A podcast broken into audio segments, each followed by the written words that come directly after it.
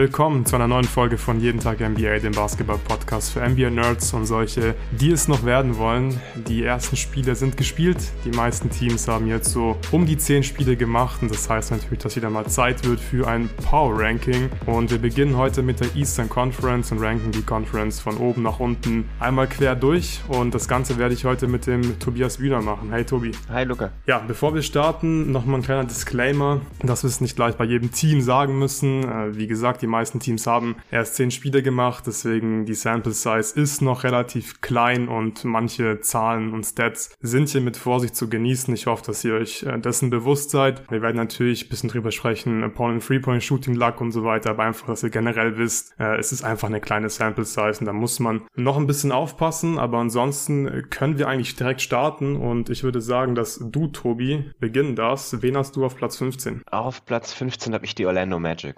Interessant. Ich habe da die Detroit Pistons auf Platz 15. Ich würde sagen, war knapp, ja. Ich würde sagen, wir starten ähm, mit den Magic dann. Ich hau einmal kurz die Basic Stats raus und dann darfst du mir sagen, warum du sie auf 15 hast. Äh, die Magic sind 2 und 9 in die Saison gestartet, sind gerade im Net-Rating auf Platz 23 mit einem Net-Rating von minus 3,6. Mit dieser Effizienz würden sie 32,1 Spiele gewinnen auf 82 Spiele hochgerechnet. All-Rating Platz 21 und im D-Rating auf Platz 23. 22. Markel Fultz, Gary Harris, Mo Wagner, Jonathan Isaac haben bisher noch kein Spiel gemacht für die Magic in der Saison. Cole Anthony hat schon gespielt, aber ist aktuell verletzt und fällt wohl noch mindestens drei Wochen raus. Okay, Tobi, warum hast du die Magic auf 15?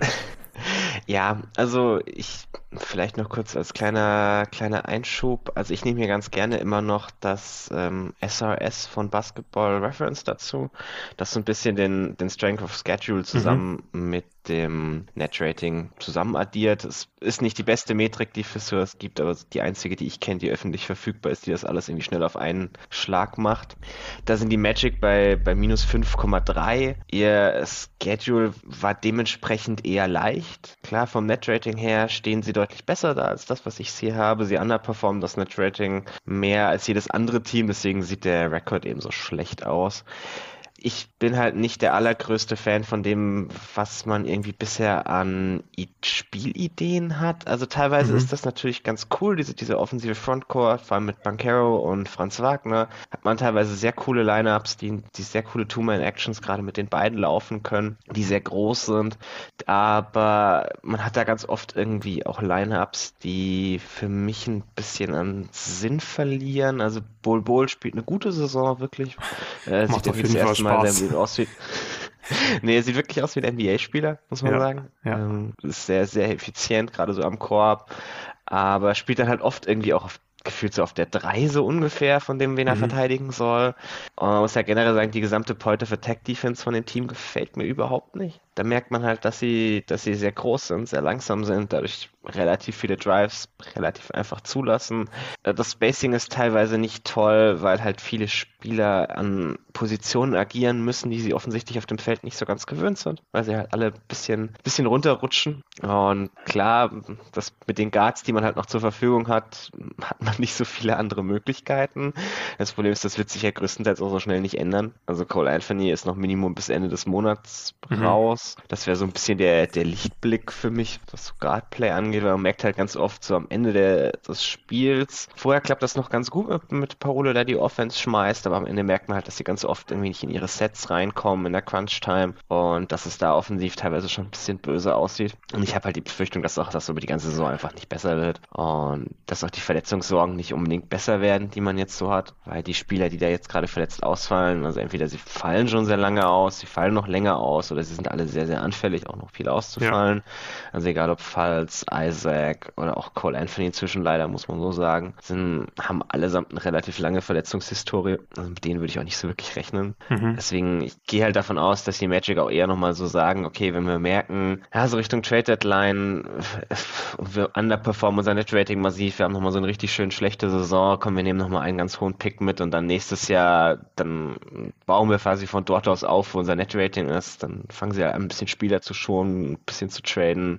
Und dann kann ich mir halt vorstellen, dass das auch weiterhin eher so läuft, dass sie halt ihr Net-Rating deutlich underperformen und am Ende ganz unten stehen. Ja, absolut. Also ich, ich finde, eigentlich läuft dann im Prinzip gar nicht so schlecht für die Magic. Macht wahrscheinlich einfach Sinn, nochmal hier viele Spiele zu verlieren. Ich finde, die jungen Spieler sehen alle individuell eigentlich ganz gut aus. Natürlich allen voran Ben Caro und Franz Wagner. Die machen da wirklich schon wirklich einen guten Job, aber insgesamt ist es einfach nicht ganz rund. Also ich stimme dir zu, es macht natürlich Spaß, so diese Lineups sich reinzuziehen, wo es einfach nur Wing-Size-Spieler gibt, aber es ist halt nicht äh, ja besonders effizient. Also gerade offensiv, ich finde, da fehlt einfach oft dann wirklich irgendwie ein Guard, der ja werfen kann, der ein bisschen passen, dribbeln kann ähm, und irgendwie nur Franz immer auf also als Point Guard spielen zu lassen, finde ich ein bisschen schwierig. Deswegen eigentlich auch keine Überraschung, dass die Magic jetzt hier einfach in den ersten Spielen wie ein typisches junges Team aussehen, die einfach noch nicht bereit sind, Spiele zu gewinnen. Ich glaube, das wird sich einfach auch nicht im äh, Verlauf der Saison verändern. Deswegen, ja, ich hatte sie ja am Anfang der Saison so ein bisschen ähm, als Überraschungskandidat eigentlich. Also ich hätte mir schon vorstellen können, dass sie, dass sie halt irgendwie einen guten Saisonstart hinlegen, dass es irgendwie direkt, ja, ganz gut aussieht, so ein bisschen wie die Cavs letzte Saison, aber davon sind sie wirklich meilenweit entfernt.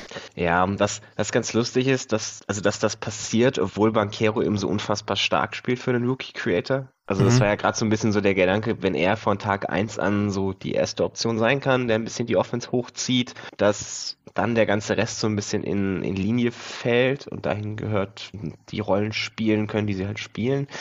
Ähm, und das erfüllt er eigentlich, finde ich, ganz gut. Also er gefällt mir wirklich gut, so als ja, Creator, aus, mit, ja, ja gerade so am Korb mit der Graft und der Power, die er da hat. Er zielt wahnsinnig viele Freiwürfe. Also die Magic haben auch die höchste Free-Throw-Rate der Liga und das liegt nicht zuletzt vor allem an Mankero. Und, aber der ganze Rest kommt irgendwie nicht so wirklich rum im Spiel. Da merkt man halt dann ganz oft, dass es irgendwie doch noch an manchen Dingen ein bisschen mangelt. Ja, gut. Äh, ich glaube, wir sind uns im Großen und Ganzen einig, äh, was die Magic angeht. Ich bin mir auch ziemlich sicher, dass du dann auf äh, Platz 14 das Team hast, was ich auf Platz 15 habe. Ich habe da nämlich korrekt.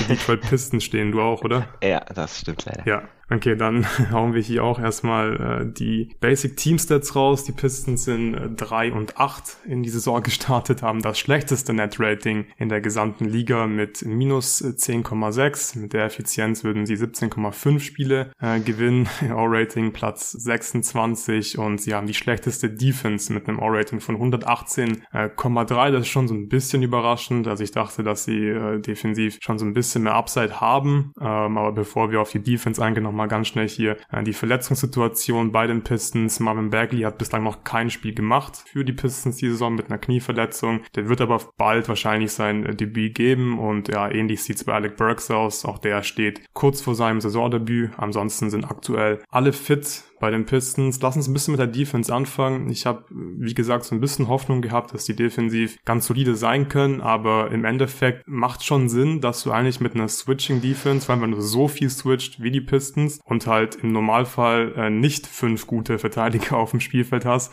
dass das halt nicht so gut aussieht, defensiv. Und das tut's gerade wirklich überhaupt nicht bei den Pistons und die haben sogar gerade noch Shooting-Luck. Also die Gegner treffen gerade nur 34,7% ihrer Dreier. Äh, der, wird, der wird wahrscheinlich noch ein bisschen nach äh, oben gehen und dann würde die Defense vielleicht noch schlechter sein. Ja, also defensiv bin ich schon ziemlich enttäuscht. Wie siehst du das? Woran liegt's, Tobi? Ja, also es ist leider viel von dem, was ich in der Preview auch schon befürchtet hatte, wo das hinlaufen könnte. Es ist halt, wenn du eine Switching-Defense spielst und dahinter so gar keine ja. Help-Rotationen hast, also nicht wirklich Spieler hast, die das halt machen, die viel Raum covern können und auch es generell irgendwie komplett an den Prinzipien fehlt, also auch an dem Coaching fehlt für mich so ein bisschen. Also wo musst du hinten dran rotieren? Mhm. Dann fehlt es halt auch sehr schnell an defensiven Rebounding, weil dein Big ständig halt an den Perimeter geswitcht wird. Dadurch lässt du viele offensive Rebounds zu. Du lässt in den meisten Fällen verhältnismäßig viele Abschlüsse am Ring bei guter Quote zu, wenn du halt nicht irgendwelche Guards oder Wings hast, die gute Help-Defender sind und die sind bei den Pistons leider absolute Mangelware. Haben sie einfach nicht. Also so die ganze Secondary Rim Protection, muss man so hart sagen, eine ziemliche Katastrophe. Und das führt halt dazu, dass sobald irgendeiner der Spieler am Perimeter geschlagen wird in den Switches, sind sie meistens irgendwie auf verlorenem Posten. Also das, das Problem mit Switching Defense ist ja meistens, also die Idee ist eigentlich nicht unbedingt, dass du wirklich 24 Sekunden lang deinen Gegenspieler vor dir hältst. Das funktioniert in der NBA einfach nicht. Dafür hast du immer irgendwo Mismatches. Dafür sind die, gerade die Guards der NBA oder die Ballhändler einfach zu schnell, zu, zu gut, dass du die wirklich 24 Sekunden vor dir halten kannst. Und es geht halt meistens eher darum, dass du damit so die ersten 12, 14, 15 Sekunden von der Uhr nimmst und dann halt nur noch 7, 8 Sekunden verteidigen musst und das dann mit vernünftigen Help-Rotationen hinten dran machst. Und da merkt man halt, dass es daran völlig mangelt und man dann sehr mhm. leicht geschlagen wird. Und also sie sind jetzt halt auch, die On-Ball-Verteidiger sind alle okay, aber es sind jetzt auch nicht absolut irgendwie fünfmal äh, Markus Smart oder so da am Perimeter. Ja, ja du hast also einfach kein, halt kein Vorteil einfach, wenn du da die ganze Zeit nee. switcht. Die kannst du einfach relativ easy schlagen. In der Preview haben wir, wie gesagt, besprochen. Backline-Defense halt auch nicht geil. Und ich finde schon ziemlich krass, dass sie halt so viel switchen. Und ich glaube, wenn du da das Scheme nicht ein bisschen anpasst, ein bisschen veränderst im mhm. Verlauf der Saison, dann glaube ich, wird es das auch überhaupt nicht bessern. Und ja, ist schon auch ein bisschen schwach, finde ich, von Dwayne Casey, ehrlich gesagt. Ja. Das, was sie bislang da defensiv zeigen, ich bin mal gespannt, ob sich da ein bisschen was verändern wird. Hast du noch was zur Defense? Nee, ich glaube, wir können dann gerne, also vielleicht so als Mittelding zwischen Defense und Offense. Mhm. Ähm, ich muss leider zugeben, dass selbst ich inzwischen Killian Hayes ein bisschen aufgegeben habe. leider. Also zumindest so als, als Starter von einem guten Team, irgendwo vielleicht so als Rollenspieler, so ein bisschen deshalb zwischen Defense und Offense, weil er halt jemand wäre, der der Defense noch am ehesten helfen kann. Mhm. Das Problem ist, dass er offensiv einfach so unfassbar schlecht ist dieses Jahr schon wieder.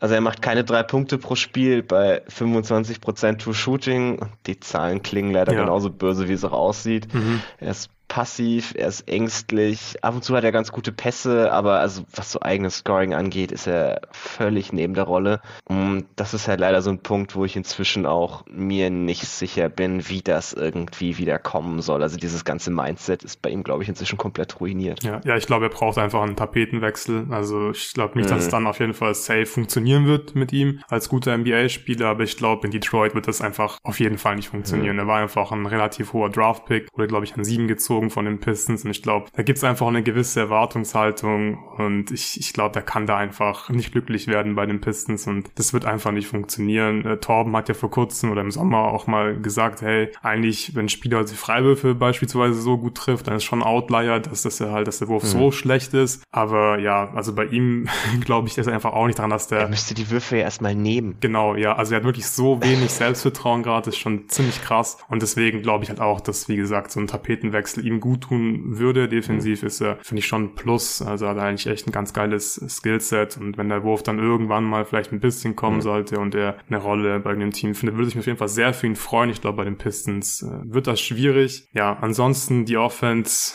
Wir haben in der, in der Preview viel über Spacing gesprochen. Das war letzte Saison wirklich mies. Äh, dafür hat man sich in erster Linie Bojan Bogdanovic reingeholt. Der liefert auch äh, ziemlich ab. Mhm. 20 Punkte pro Spiel, trifft 47 Prozent seiner Dreier. Das wird er nicht halten können. Ist halt trotzdem tough, dass dann in der Offense halt ja nur auf Platz 26 ist. Ich denke, die werden im Verlauf des auch noch schlechter in der Offense, weil der wird nicht die ganze Zeit so gut äh, treffen können und dann, ja, ich meine, die haben jetzt schon wieder Probleme mit dem Spacing, finde ich, selbst mit Bogdanovic, also gerade bei Kate, finde ich, sieht man es auch oft, dass dann doch irgendwie zu wenig Platz für die Drives da ist und so weiter. Also auch ja. da gefällt mir eigentlich nicht so sonderlich viel. Wie, wo, wo wir beim Offense? Thema sind, wie, wie, wie viel unfassbare hässliche Bricks muss Isaiah Stewart dann noch werfen, bis du ja, aufhörst, daran zu glauben, dass der werfen kann. Noch nicht. Ey, immerhin nimmt er sie, nimmt gerade über sechs Dreier Toll. pro 100 Possessions. Das, ist schon mal, das ist schon mal sehr gut. Irgendwann werden die fallen. Das, und das Schlimme ist, dass nicht nur Isaiah Stewart gerade die Würfe nicht trifft, sondern auch nicht Precious Achua. Und das ist schon wirklich tough für mich, dass wirklich beide einfach gerade irgendwie bei 25 Prozent sind. Ja, genau, ja. Ne, das hat irgendwie John Holland hat das letztens schön in einem Pod gesagt. Das ist bei den Pistons immer lustig anzugucken, dass offensichtlich beide Teams glauben, dass äh, Isaiah Stewart werfen zu lassen der Weg für sie zu gewinnen ist. Aber das, ja. funktioniert leider bisher meistens für das andere Team. Das stimmt, ja. Aber was man, was man sagen muss, also ich finde das, also neben Kate finde ich das Spacing eigentlich meistens ganz okay. Ja, man muss ja auch sagen, mit Kate schlecht. auf dem, ja, man muss auch sagen, mit Kate auf dem Feld ist die Offense ja eigentlich auch völlig okay. Also mhm. zumindest durchschnittlich, das ist ja immerhin schon mal was für so ein schlechtes Team. Das Problem ist halt, sobald er runtergeht, bricht er halt alles völlig zusammen. Also mit ihm ist die Offense ungefähr durchschnittlich ligaweit und ohne ihn sind sie halt 18 Punkte pro 100 Possession schlechter ja. offensiv. Und davon ist ein ganz, ganz großer Teil, dass Dwayne Casey halt auch immer noch irgendwie an seinen All-Bench-Lineups festhält. Bei einer Bank, die, ja, also einfach keine Creation oder sonst irgendwas hat. Das ist auch so ein bisschen, dass wieder, man vielleicht Killian Hayes auch wieder in Schutz nehmen kann, wenn man möchte. Dass halt die Lineups um ihn herum auch einfach wirklich eine Katastrophe sind, phasenweise. Da kannst du als einzelner Spieler gar nicht so viel für. Also ich verstehe nicht so ganz, was, was Casey davor hat, dass man da nicht mehr staggert, ein bisschen mehr irgendwie die Spieler verteilt, dass gerade so irgendwie, dass man Kate und Ivy vielleicht wenigstens konsequent staggert, dann, mhm. dann hat es Ivy zwar ein bisschen schwer mit der Second Unit, aber dann kann er sich damit jetzt ein bisschen ausprobieren oder so. Ja. Also aber, mir, mir gefällt das alles irgendwie nicht, was ich da sehe, ehrlich gesagt. Ja, also ich finde es auch, eigentlich auch nicht geil, aber das Ding ist halt so, ich frage mich, ob ich, weiß nicht, lieber Kate mit Bench-Lineups sehen würde. Ich glaube, wahrscheinlich mhm. finde ich es sogar ganz cool, dass die Pistons einfach schlecht sind. Die sind einfach nicht tief genug, dass du halt viele gute Lineups bauen kannst und dann hast mhm. du halt mhm. wenigstens deine jungen Spieler in Lineups, wo du ein bisschen mehr Spacing hast. Also gerade gerade für Ivy, ich finde, der tut es sich auch so schon teilweise echt ein bisschen schwer mhm. äh, mit den Startern. Ich will gar nicht wissen, wie das aussehen würde, wenn er halt irgendwie einen Bench-Lineup spielen würde. Von daher vielleicht gar nicht so schlecht, dass, dass das Casey nicht staggert für die jungen Spieler zumindest. Aber ja, der Kader ist einfach, ist einfach nicht rund und die Pistons sind ähnlich wie die Magic, finde ich, einfach ganz offensichtlich noch nicht bereit, irgendwie hier hm. irgendwas mit dem Playen zu tun zu haben oder so. Ja, also vielleicht gerade, wo wir von Bojan Bogdanovic noch geredet haben, mhm. ich weiß gar nicht, ob wir das hier erwähnt haben hier im Pod. Seine, seine Extension äh, ist im zweiten Jahr ja tatsächlich quasi nicht garantiert, irgendwie nur so mit zwei Millionen. Und dann ja. finde ich den Vertrag plötzlich sehr, sehr angenehm, muss ich zugeben. Mhm. Weil das ist quasi irgendwie so eine Einjahresverlängerung. Da hast du ihn wahrscheinlich noch ziemlich genau der Qualität, die er jetzt gerade hat. Du hast selber die Optionalität, ob du ein zweites draus machen möchtest. Und also allein dafür ihm irgendwie dieses eine Jahr halt bezahlen zu müssen, finde ich dann eigentlich völlig in Ordnung. Ich fand es ganz interessant in dem Pistenspot von The Athletic, den man eigentlich auch nur empfehlen kann. Da meinte James Edwards, dass es wohl irgendwie vor dem Trade auch quasi schon feststand, dass er diese Extension haben möchte und dass das so ein bisschen die anderen Teams abgeschreckt hat, für ihn zu traden, weil die das wohl nicht wollten. Mhm. Fand ich so ein ganz interessantes kleines Nugget, das erklärt, warum der Gegenwert für ihn halt doch nicht so toll war, wie man vielleicht dachte. Ja, ja also ich fand den Deal jetzt auch schon so gut, ähm, ohne diesen, diesen nicht fest garantierten ähm, Betrag im zweiten Jahr, also gerade auch so wie er jetzt halt gerade spielt, da, da hilft er eigentlich jedem mhm. Team, passt in jedes Team rein. Ja. Und ja, für dieses junge Pistons-Team eigentlich auch ganz nice ihn zu haben, dass du wenigstens ein bisschen Spacing hast. Ich glaube, wir haben schon während der Watch Party kurz äh, drüber gesprochen, mhm. aber ich glaube, jetzt sind wir mit den Pistons auch durch. Äh, ich hatte die Pistons auf Platz 15, du auf 14. Jetzt bin ich gespannt, wen du auf Platz 13 hast. Da habe ich die Charlotte Hornets. Ja, ich auch. ja, ich dachte schon, vielleicht hast du die Netz sogar schon auf 13. Den Talk können wir uns noch ein bisschen ja, sparen, ja. zum Glück.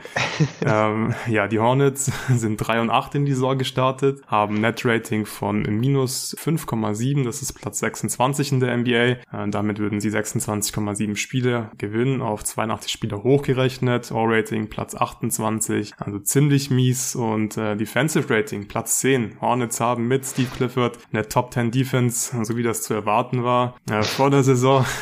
ähm, die Hornets haben nach einem ziemlich guten Saisonstart jetzt inzwischen fünf Spiele in Folge verloren und sehen jetzt wirklich auch äh, ziemlich schlecht aus. Lamello hat bislang noch kein Spiel gemacht, wird aber wohl bald zurückkommen. Dafür fällt Gordon Hayward jetzt erstmal ein paar Spiele aus, wie es aussieht. Er hat sich gegen die Chicago Bulls äh, vor einigen Tagen an der Schulter verletzt und Cody Martin hat bislang nur ein Spiel bestreiten können und bleibt jetzt erstmal Day to Day mit einer Oberschenkelverletzung. Dann müssen wir noch kurz über Miles Bridges sprechen. Der muss ja. äh, nicht ins Gefängnis, der hat äh, keinen Einspruch eingelegt. Ähm, die haben sich jetzt einfach geeinigt. Ähm, er muss, wie gesagt, nicht ins Gefängnis, dafür bekommt er aber drei Jahre auf Bewährung, ähm, muss, glaube ich, auch zur Therapie und äh, Sozialstunden äh, leisten. Ja, ich, wir haben gerade eben schon off-air kurz drüber gesprochen. Ja, was soll man dazu großartig sagen? Sieht halt einfach so aus, dass der Typ einfach ein riesen Arschloch ist. Also er hat's, er hat's wohl gemacht. Ähm, ja, es ist, es ist einfach, es ist sehr bitter, was gerade in der NBA, finde ich, allgemein passiert mit Primo, Bridges, Kyrie. Ich hoffe, dass wir Bridges äh, nicht so bald wieder in der NBA sehen. Ich weiß nicht, hast du noch irgendwas zu Bridges zu sagen? Ja, also was mit der, mit dem Ausgang, was man jetzt sagen muss, die NBA hat jetzt die Möglichkeit, ihn auch wirklich zu sperren. Also, mhm. das ist, läuft ja in der NBA so, dass quasi der Commissioner nur oder dann eine Chance hat, den Spieler zu sperren, wenn es halt irgendwie eine Form von Rechtsurteil gibt vorher. Ja. Das heißt, wenn die sich einfach irgendwie geeinigt hätten, ohne dass er halt quasi quasi die, er hat jetzt in gewisser Weise die Strafe anerkannt, so rechtlich. Ist ein bisschen kompliziert, aber prinzipiell hat er sich quasi darauf committet, dass er es getan hat. Und damit steht halt dem Commissioner jetzt die Möglichkeit offen, ihn auch so lange zu sperren, wie er möchte.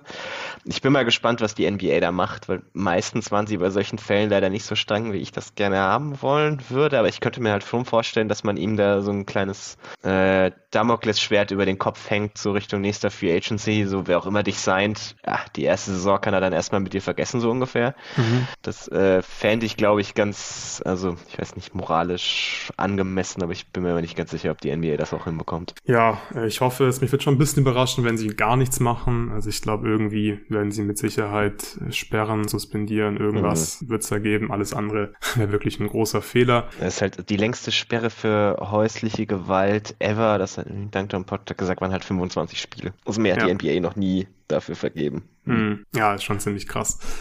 Ich hoffe, dass Bridges ein bisschen mehr Spiele bekommt. Ich würde sagen, äh, wir sprechen ein bisschen über Basketball. Ja, ähm, ja.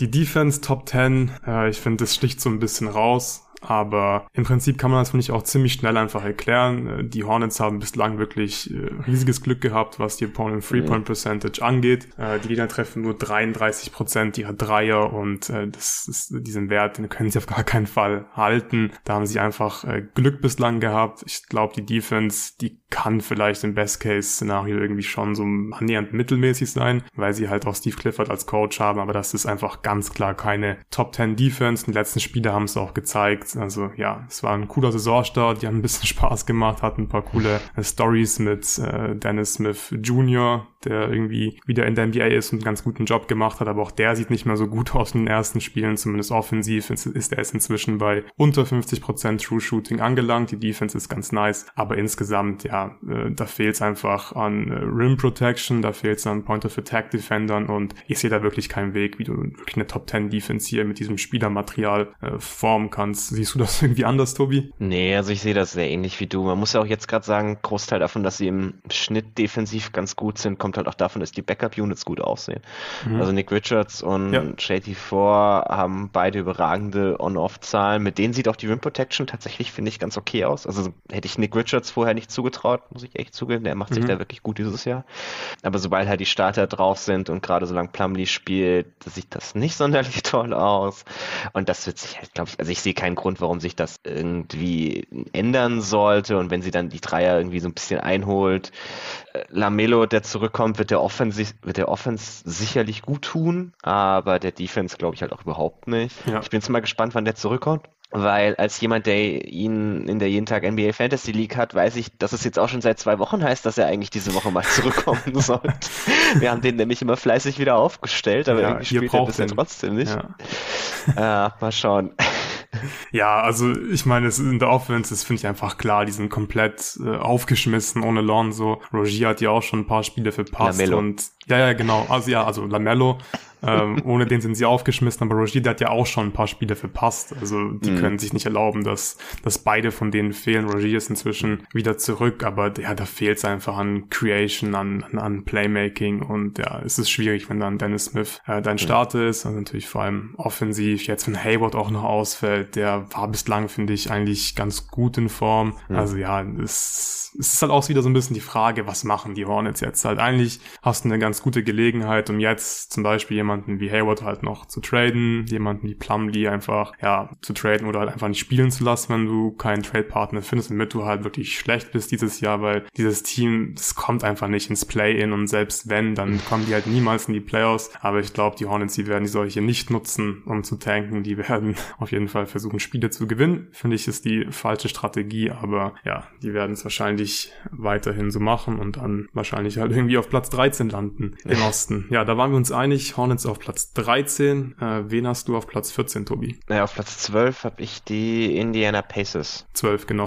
14 haben wir schon, 12, ja. Ich habe die Pacers eins drüber. Ich habe tatsächlich okay. die Brooklyn Nets auf Platz 12. Uh, also ich krass. kann dieses okay. Team einfach überhaupt nicht mehr einschätzen. Ich war eigentlich im Sommer, war ich eigentlich irgendwie noch so halbwegs optimistisch, was halt die Regular Season angeht, weil sie halt irgendwie schon auf dem Papier noch viel Talent hatten. Aber ich würde sagen, dazu kommen wir gleich. Also ich will erklären, warum ich die Nets auf Platz 13 habe. Aber lass uns zuerst über die Pacers sprechen sprechen. Die machen äh, bislang ja auch wirklich Spaß. Also vor allem ein Team, was man sich echt im League Pass äh, mhm. gerne mal geben kann, sind 5 und 5 in die Saison gestartet, haben also eine ausgeglichene Bilanz. Im Net-Rating sind sie auf Platz 17 mit einem Net-Rating von minus 0,4. Damit würden sie aktuell 40 Spiele gewinnen. Wenn man es auf die ganze, äh, 40 gewinnen, wenn man es auf die ganze Saison hochrechnet. Die Offense ist in der Top 10, sind Platz 8 mit einem O-Rating von 115,8 und die Defense ist äh, wie erwartet ziemlich schlecht. Die Rating von 116,2. Damit landen sie auf Platz 27. Äh, bevor wir über über die Performance der Pacers sprechen, noch kurz Injury News. Chris Duarte hat sich äh, verletzt, er ist umgeknickt und der wird jetzt erstmal vier bis sechs Wochen ausfallen. Ziemlich bitter für ihn. Ja, aber dann kann immerhin vielleicht Benedict Matherin demnächst starten, noch mehr spielen. Dann sehen wir ihn zumindest ein bisschen häufiger. Wie gefallen dir die Pacers bislang, Tobi? Also die Pacers gefallen mir wirklich gut von dem, was sie bisher gezeigt haben. Also vor allem offensiv, da sind sie noch deutlich besser, als ich gedacht habe. Ganz viel davon ist interessanterweise offensives Rebounding. Da sind sie das fünftbeste Team der Liga. Und natürlich Transition. Da sind sie das zweitbeste Team der Liga. Ja. Den letzteren Teil hätte ich schon eher vorhergesehen. Du hast halt mit Halliburton einen Playmaker, der, der immer pusht in Transition. Du hast viele Spieler, die das auch machen können. Gerade so Benedict Matherin hat mir vor dem Draft auch sehr gut gefallen, weil er halt ein Spieler war, der immer in Transition geht, der ständig rennt, der immer irgendwie der Erste wieder in der Offense ist. Und das, das sieht man jetzt auch definitiv so in der, in der NBA wieder. Also ich muss gerade sagen, so die beiden Spieler, also Halliburton und Matherin sind so die, die mir eigentlich am besten gefallen. Halliburton spielt eine richtig starke Saison, hat jetzt endlich auch mal eine vernünftige Scoring-Usage, die, die überdurchschnittlich ist mit 24 Prozent und ist weiterhin halt überragend effizient bei 64 Prozent True Shooting. Die 48 Prozent Dreierquote wird wahrscheinlich ein bisschen runterkommen aber mir gefällt auch so der Drive und alles gefällt mir schon deutlich besser, muss ich zugeben. Also ich mhm. sehe ihn da als, als Scorer inzwischen viel besser, als ich jemals erwartet hätte. Also da habe ich mich definitiv geirrt. Und ist dann auch eine ganz nette Ergänzung mit Matherin, der halt sehr, sehr stark im Drive ist, der ständig an die Linie kommt. Also ja, ist krass, wie, so viele, Rookie, wie viele Fouls er zieht. Er, also es sieht also schon echt gut aus. Für Rookies eigentlich extrem ungewöhnlich. Und mit, mit Bankero und Matherin gleich zwei solche Spieler. Also Matherin ist im 94. Percentile von der Anzahl der Würfe, bei denen er Freiwürfe zieht. Und das ist gerade so als Fit neben Halliburton, der was so Freiwürfe ziehen angeht, äh, zum Korb ziehen, sind halt immer noch seine Schwachpunkte eher. Und da ergänzen sich die beiden, glaube ich, super gut. Mhm. Ja, also ich habe es vor kurzem schon mal im Pod gesagt. Ich hatte Matherin bei meinen positiven Überraschungen drin, weil es einfach ungewöhnlich mhm. ist für einen Rookie halt so effizient zu sein ähm, in so jungen Jahren und wie du gerade schon gesagt hast, er zieht Fouls und ich finde, er, er, spielt einfach extrem abgezockt. Also ich habe jetzt auch vor kurzem wieder ähm, am Freitag, bevor ich schlafen gegangen bin, wieder mal ein bisschen League Pass angemacht, unter anderem halt Pacers gegen Heat geschaut und der sieht einfach so abgezockt aus. Also wirklich wie so ein, mhm. wie so ein Wett, Pump Fakes, einfach schlaue, sch schlaue Play Plays in der Offense vor allem. Also ich finde, der sieht einfach nicht aus wie ein Rookie, der spielt nicht wie ein Rookie und das finde ich schon ziemlich geil. Die Pacers machen Spaß. Äh, du hast Transition Frequency schon angesprochen. Es ist oft so Teams, die halt mit so einer hohen Pace spielen. Ähm, den schaut man eigentlich in der Regel ganz gerne zu. Die nehmen auch viele Dreier, treffen diese gut. Auch dafür haben sie ja das passende Personal. Also Buddy Hield bislang auch ziemlich verrückt, was der so macht. Mhm. 19 Punkte pro Spiel, 42% Dreierquote und in 15 Dreier pro 100 Possessions. Also sobald er den Ball bekommt, lässt er eigentlich sofort fliegen, gefällt mir ziemlich gut. Bin mal gespannt, was die Pacers jetzt halt machen, weil ich glaube, die haben tatsächlich das Potenzial dazu, ähm, ins Play-In zu kommen. Ich glaube, viel mehr ist nicht drin. Wahrscheinlich wäre es halt nicht so sonderlich sinnvoll. Wahrscheinlich wäre es halt sinnvoll, dass du Turner tradest, dass du Heal tradest. Ich bin mal gespannt, was die machen. Ich glaube, Rick Carler hat halt keinen Bock, irgendwie so ein Tanking-Team zu coachen. Also ganz offensichtlich ja nicht. Die Pacers äh, sind jetzt 5-5.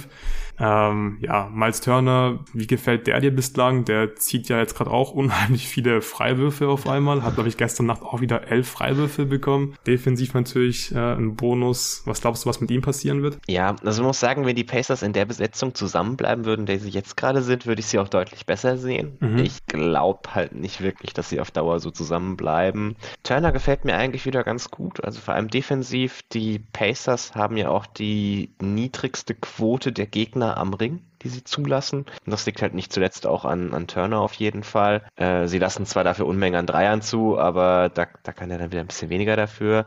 Also er gefällt mir eigentlich ganz gut, wirkt auch offensiv, manchmal ein bisschen entschlossener. Also vor allem so, nachdem die ersten paar Spiele nach seiner Verletzung mal rum waren, da wirkt er noch so ein bisschen, als müsste er sich noch eingewöhnen, aber so die letzten paar Spiele sah das schon deutlich besser aus. Mhm. Aber wenn, wenn jemand schon in einen Podcast geht und irgendwie dafür lobbyt, dass ein anderes Team für ihn tradet, dann glaube ich halt einfach nicht dran, dass er diese Sort abbeendet, wo er ist. Ja, ja, ich bin mal, ich bin echt mal gespannt, weil ich glaube, er ist jetzt aktuell halt schon so der X-Faktor, weil offensiv, also Top 10 ist schon eine kleine Überraschung. Ich glaube, hm. es war vorher schon klar, dass die einfach Talent haben offensiv. Ich glaube, Jerry hat ja äh, gemeint, dass, dass er die Pacers so auf Platz 11 im O-Rating hatten. Das war damals so ein bisschen so ein Hot-Take und sieht eigentlich ganz gut aus bislang. Ich glaube, das könnte ich schon so halten, solange sie halt gerade halt äh, Healed vor allem noch haben, viel Shooting haben, Halliburton spielt. Und die Defense, die ist halt schlecht, das war so zu erwarten, aber mit Miles Turner ist sie halt besser. Das ist auch keine Überraschung. Mit Miles Turner haben sie ein D-Rating von 113,4. Damit sind sie im 47. Äh, Percentile. Aber ich bin mal gespannt, was die nächsten Wochen, wie gesagt, da passiert, wenn Turner spielt. Äh, die Defense vielleicht dann dadurch einfach ja, einen höheren Floor hat, wie viele Spiele man da gewinnt und ja, was für eine Bilanz man dann so in zwei, drei Wochen hat. Wird spannend sein. Äh, eigentlich müssten die Pacers ihn ziemlich schnell traden, wenn sie, wenn sie versuchen wollen zu tanken, damit sie halt jetzt nicht irgendwie in Anführungszeichen zu viele Spiele gewinnen. Aber die Pacers, die machen Spaß äh, bislang. Das ist ganz cool, haben auch jetzt schon ja einen guten jungen Kern zusammen. Würde halt nochmal ein hoher Draft-Pick gut tun. Hast du noch irgendwas zu den Pacers? Nee, wir können gerne weitermachen. Okay, dann habe ich ja gesagt, dass ich die Nets auf Platz 12 habe. Da hattest du die Pacers. Wo hast du die Nets? Äh, an 10. An 10. Also ein Team habe ich noch davor. Ja. Ich kann verstehen, warum man genug von dem Team hat, dass man sie noch weiter nach unten schiebt. Ja, ja, dann lass uns kurz äh, die Nets besprechen. Die haben aktuell einen Rekord von 4 und 7. Net-Rating, da sind sie auf Platz 20 äh, mit minus 1,1. Das entspricht 38,1 Siegen, hochgerechnet auf die ganze Saison. All-Rating Platz 14 und D-Rating Platz 24. Ich weiß echt gar nicht, wo wir da anfangen sollen. Äh, bei den Nets wahrscheinlich müssen wir bei Kyrie anfangen. Der wurde jetzt von den Nets für mindestens fünf Spiele suspendiert. Es gibt gewisse Bedingungen, die er erfüllen muss, bevor er wieder spielen darf. Er muss sich zum Beispiel äh, entschuldigen äh, für seine, für seine Aussagen. Das hat er inzwischen ja auch schon gemacht in Form von einem, von einem Instagram-Beitrag. Er muss ja noch mit Joe Tsai treffen und ja, muss da einfach, wie gesagt, ein paar Bedingungen erfüllen. Ich bin mal gespannt, ob er alles davon machen wird und ja, was da die nächsten Tage und Wochen auf uns zukommt. Nike hat die Zusammenarbeit mit ihm jetzt äh, zunächst mal auf äh, Eis gelegt gelegt. Ja, ich weiß nicht, hast du noch irgendwas zu Kyrie? Ich habe mit Jonathan schon drüber gesprochen. Mhm. Es ist, also ich habe meine Meinung schon gesagt, aber mhm. du darfst gerne auch nochmal. Ja, also ich glaube, gerade die Leute, die im Supporter-Discord sind, ja, äh, kennen meine Meinung da inzwischen zu ausführlich. Also ich ja. habe ja die letzten Tage auch wirklich viel drüber diskutiert. Ja, also ich, ich bin's ehrlich gesagt ein bisschen leid mit mhm. ihm. Es ist auch, also ja, seine Entschuldigung ist ein erster Schritt, aber ich würde ihn gerne in einer Pressekonferenz sehen, wo er das genau. nochmal sagt und ja. auch auf Rückfragen reagiert.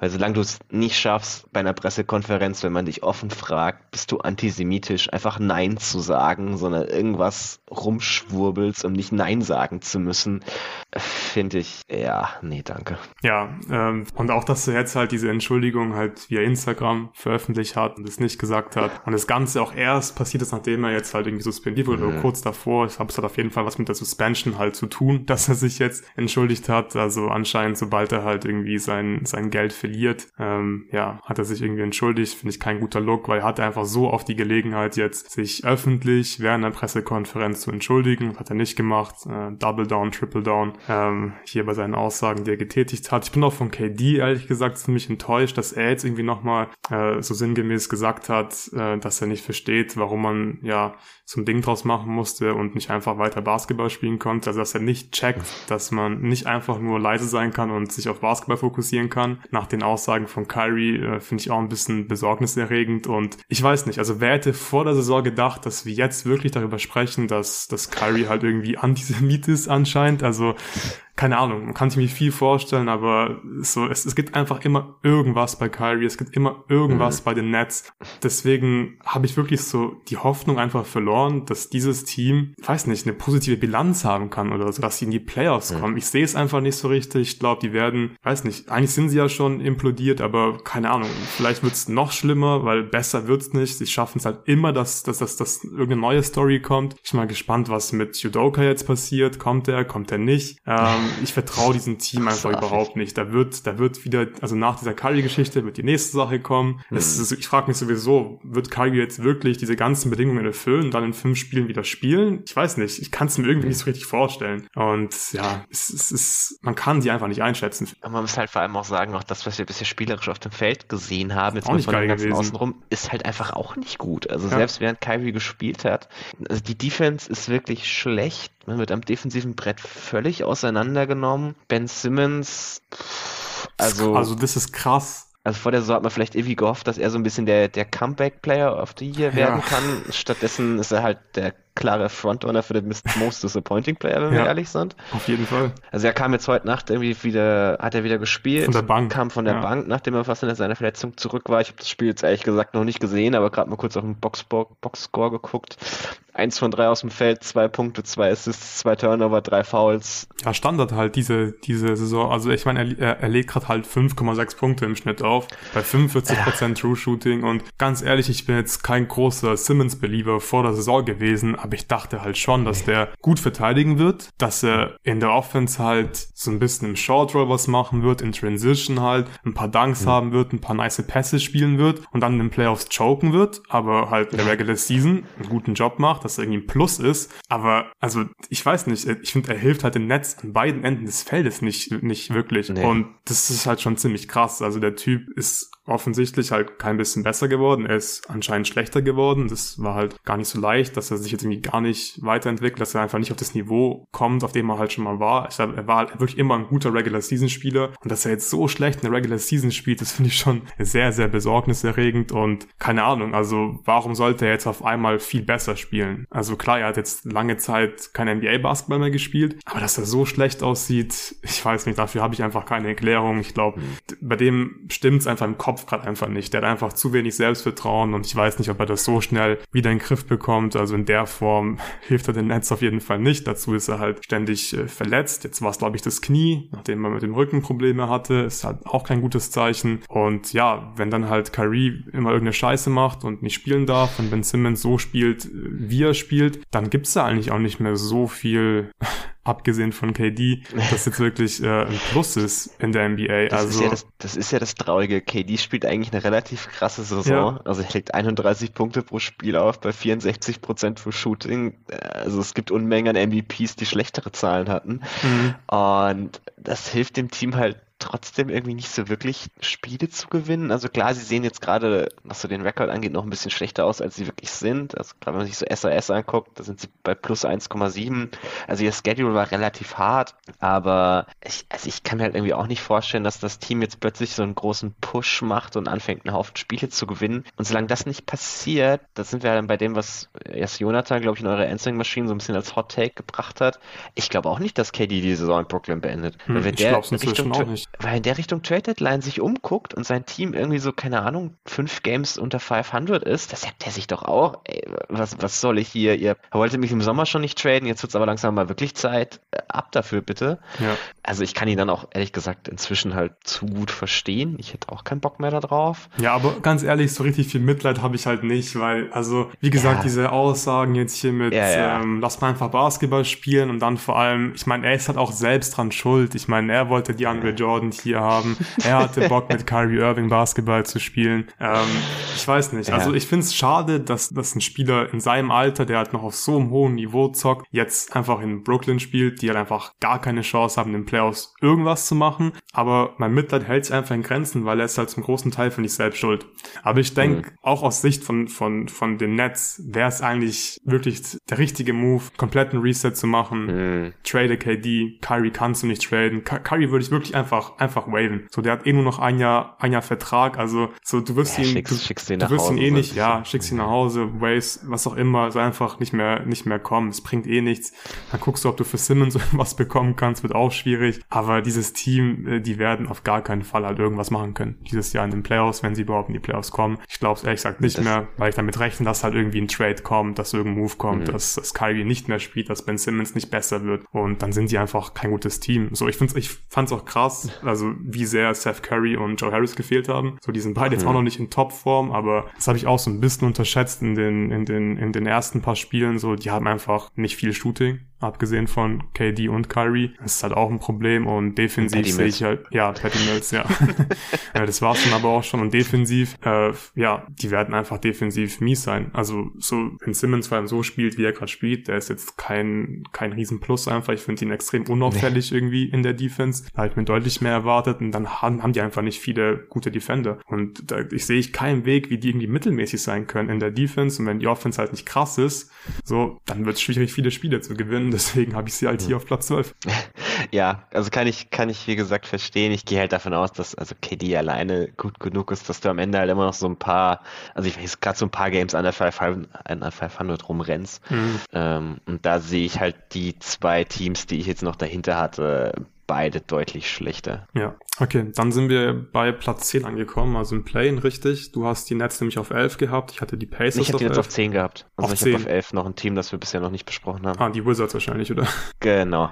Ja, ja die Wizards, die habe ich auf 10. Way, Play-In, da wollen sie hin. Äh, die Wizards stehen aktuell bei 5 und 6, äh, haben Net-Rating von minus 4, das ist Platz 25. In der NBA All-Rating Platz 23, D-Rating Platz 21, also schön Bottom 10 in beiden Kategorien. Bradley Beal hat die letzten paar Spiele verpasst, weil er in den Covid-Protokollen steckt, wird wahrscheinlich aber im nächsten Spiel wieder zurückkommen und Alon Wright fällt mindestens bis zum 14.12. raus. Ansonsten haben die aktuell keine Verletzungen. Äh, Tobi, wie haben dir die Wizards bislang gefallen?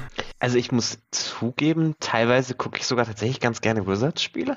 Also ich finde das dieses Jahr sowieso krass. Es gibt ganz wenig Teams, wo ich sage, ich habe überhaupt keinen Bock mehr, den Basketball von denen anzugucken. Mhm. Weil selbst die Wizards, solange ihre Starter auf dem Feld sind, sieht das eigentlich echt ganz gut aus. Also es sieht wirklich aus wie, wie guter NBA-Basketball. Ähm, die Starting Five hat auch ein plus 21er Net-Rating. Die spielen ja auch, also es ist schon relativ, also relativ große Sample Size. Nicht immer äh, Line-Up-Daten nach so wenig Spielen nie sonderlich viel, aber sie spielen halt auch sehr, sehr viel ihre Starting Five und gehen dann zu den All-Bench-Lineups.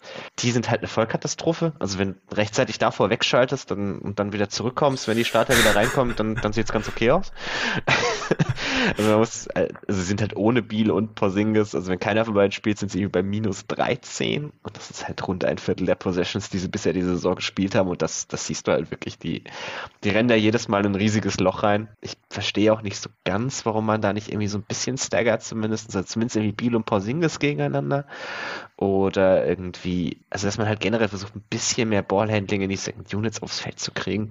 Das sieht leider gar nicht gut aus, aber sonst muss ich sagen, also selbst, also diese, diese Kombi, Beal, Porzingis, Morris, auch Kuzma, finde ich, spielt wieder eine ganz gute Saison. Kann man sich eigentlich schon tatsächlich ganz gut angucken. Ja, sie sind halt einfach solide, finde ich. Also, sie sind solide, mhm. aber es sind halt nirgends richtig gut. Auch ja. wenn die Starter halt gut zusammen funktionieren. Das war ja auch so ein bisschen zu erwarten. Das ist eigentlich eine ganz nice äh, Starting Five, aber ich weiß halt nicht, wie dieses Team an irgendeinem Ende des Feldes irgendwie wirklich gut sein soll. Also es sind einfach offensiv, da, da fehlt es einfach an Firepower, so Bradley Beal. Ähm, finde ich jetzt auch nicht so super überzeugend, was er bislang macht. Also es ist halt einfach nicht auf irgendwie Superstar-Niveau, meiner Meinung nach. Von Porzingis, ja, ist eigentlich ganz solide, finde ich, aber der bekommt halt den Ball und wirft so. Viel mehr kann der halt irgendwie auch nicht machen. Ähm, so braucht keine Post-Ups oder so von Porzingis. Ist halt nice für Spacing, dass du ihn hast, aber es reicht halt trotzdem nicht für eine Top 10 Offense irgendwie und ja, defensiv äh, geht's halt irgendwie auch nicht in Richtung Top 10, kann ich mir mhm. überhaupt nicht vorstellen. Die sind halt irgendwie tief wieder auf eine Art, aber die ganze Tiefe bringt halt irgendwie nichts, wenn, wenn du halt nichts richtig, richtig gut als Team machst und es war ja letzte so einfach schon so ein bisschen, ich glaube, das wird halt sich dieses Jahr auch nicht großartig ändern. Ich stimme dir zu, es gibt wirklich äh, wenig Teams, äh, auf die ich dieses Jahr keinen Bock habe, die ich mir nicht angucke. Ähm, aber ist wirklich so oft, entscheide ich mich einfach gegen die Wizards, beziehungsweise es gibt einfach selten Szenario, wo ich mir denke,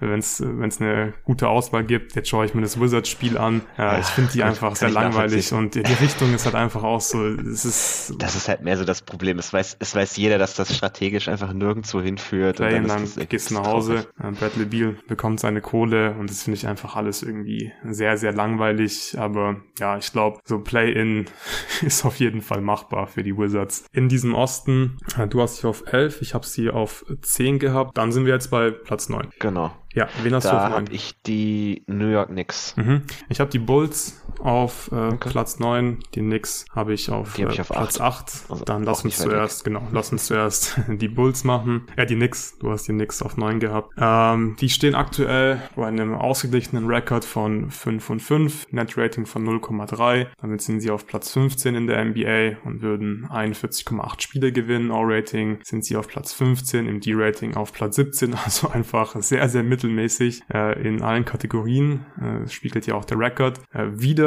Verletzungssituation sieht folgendermaßen aus. Mitchell Robinson hat sich im Spiel gegen die Sixers im Knie verletzt und wird jetzt mal mindestens eine Woche ausfallen. Äh, Quentin Grimes, der hat inzwischen schon gespielt, aber der ist gerade so ein bisschen in and out aus den Lineups. Also mal gucken, äh, wie es bei dem weitergeht die nächsten Wochen. Ja, das ist die Verletzungssituation. Ansonsten, ich weiß nicht, wo sollen wir anfangen? Vielleicht bei der Defense. Ich hatte mhm. bei der Defense hatte ich eigentlich ziemlich viel Hoffnung, dass die halt so Richtung Top 10 gehen wird, weil die Knicks einfach ja eine gute Center-Rotation haben. Das äh, Thibodeau hat schon gezeigt, dass er einfach mit so einem Spielermaterial im Normalfall halt eine gute Defense form kam. Die haben letzte Saison den Ring ziemlich gut verteidigt. Da sind sie aktuell nur auf Platz 15, was die gegnerischen Quoten am Ring anbelangt. Ich glaube, das wird schon noch so ein bisschen besser im Verlauf der Saison. Mhm. Äh, was so ein bisschen überraschend ist, dass die Gegner gerade die dritthöchste Offensiv-Rebound-Rate haben in der Defense. Also das heißt, sie lassen viele Offensiv-Rebounds zu. Das war letzte Saison kein Problem. Kann ich mir gerade nicht so richtig erklären, warum das jetzt diese Saison plötzlich eine Schwäche ist von den Knicks. Aber ja, insgesamt glaube ich, sind die trotzdem eher Top 10 als eine Top 20 Defense, ehrlich gesagt.